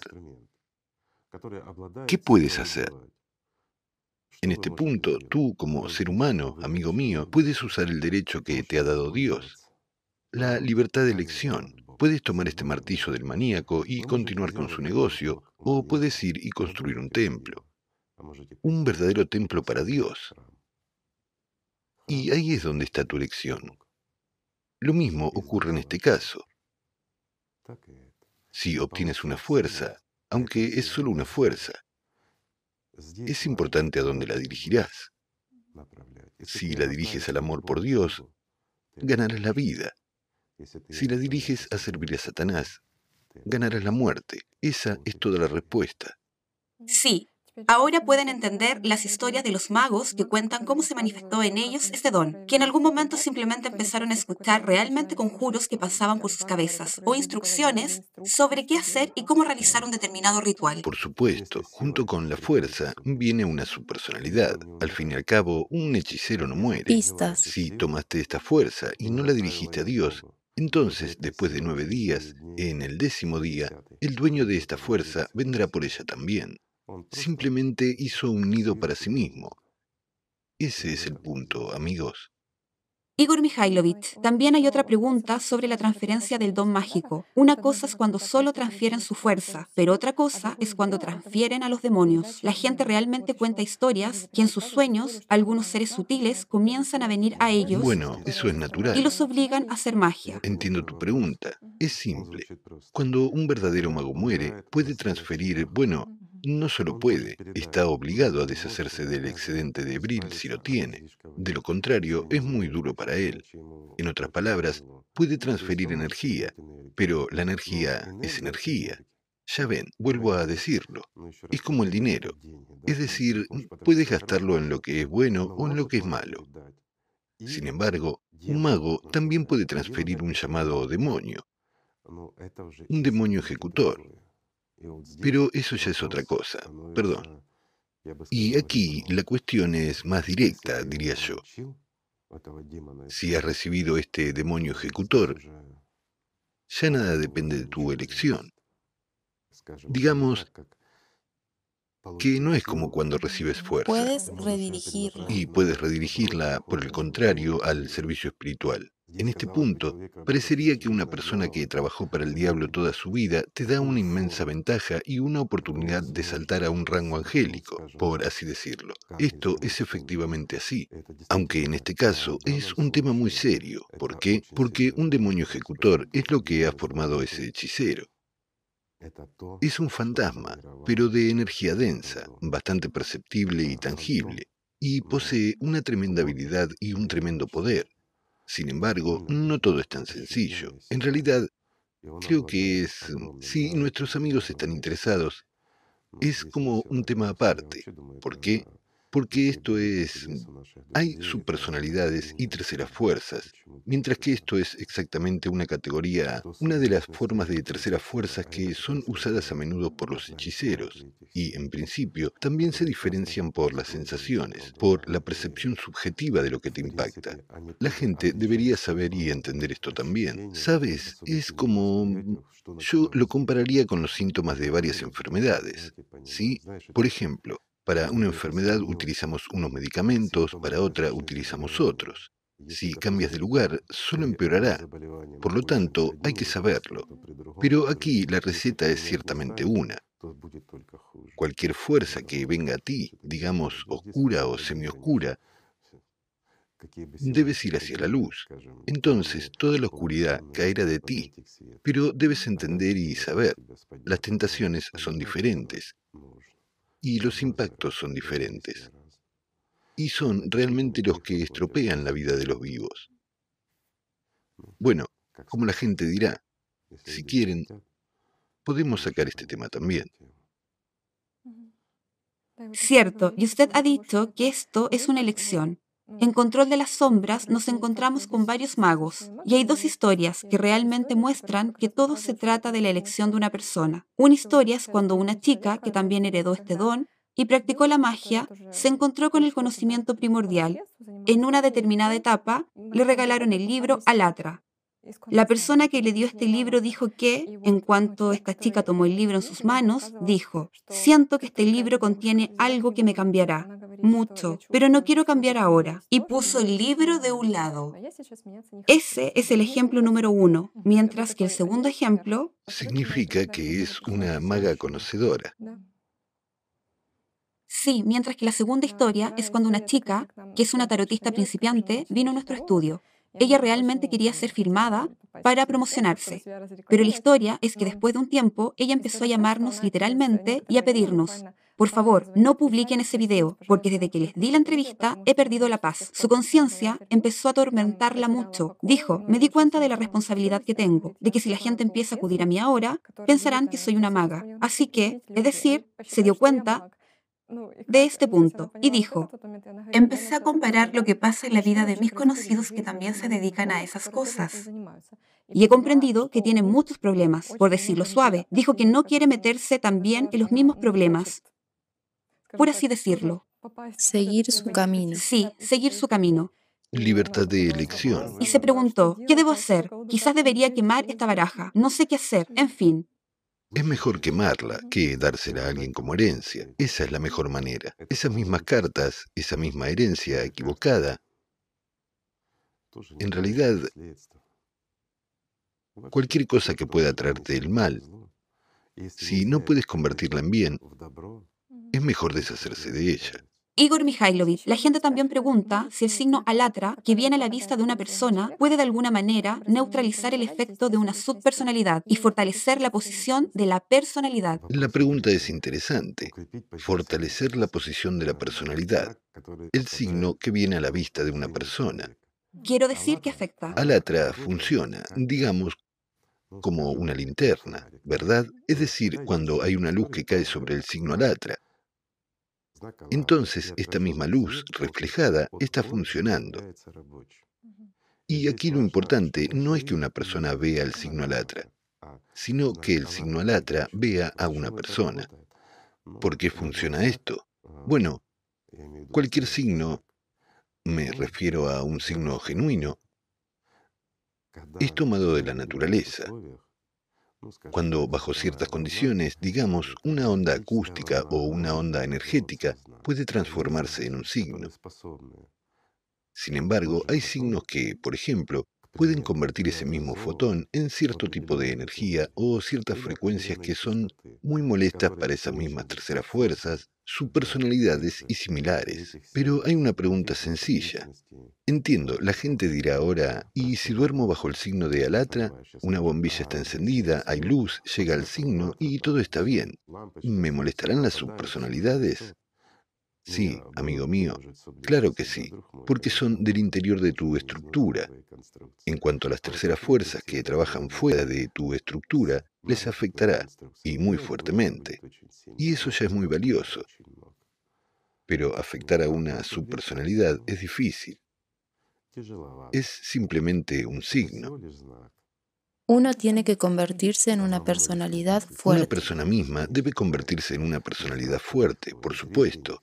Entonces nadie le amenazará, ni terceras fuerzas, ni otras fuerzas, ni subpersonalidades, nada, si una persona se desarrolla espiritualmente. Esto es cierto. Saben, digámoslo así, incluso el diablo no es una amenaza para un ángel. No puede hacerle nada. Y esto tenemos que recordar. ¿Verdad? Pero, sin embargo, el signo alatra tiene un efecto muy positivo sobre, digamos, todo tipo de espíritus malignos, alejándolos. ¿Cierto? ¿Se puede utilizar? Se puede, no hace daño. ¿Hay alguna contraindicación o no? Bueno, digamos que la única contraindicación del signo alatra es si lo usas en el trabajo. Mientras tu jefe es un puro demonio, el signo puede enfurecerlo. Activarlo. Sí, por lo tanto, hay que tener cuidado. Igor Mikhailovich una vez dijo que la construcción de la sociedad creativa libera a la gente de esta carga hereditaria hasta cierto punto. De la codicia. ¿Por qué? Es verdad, porque poca gente piensa en esto.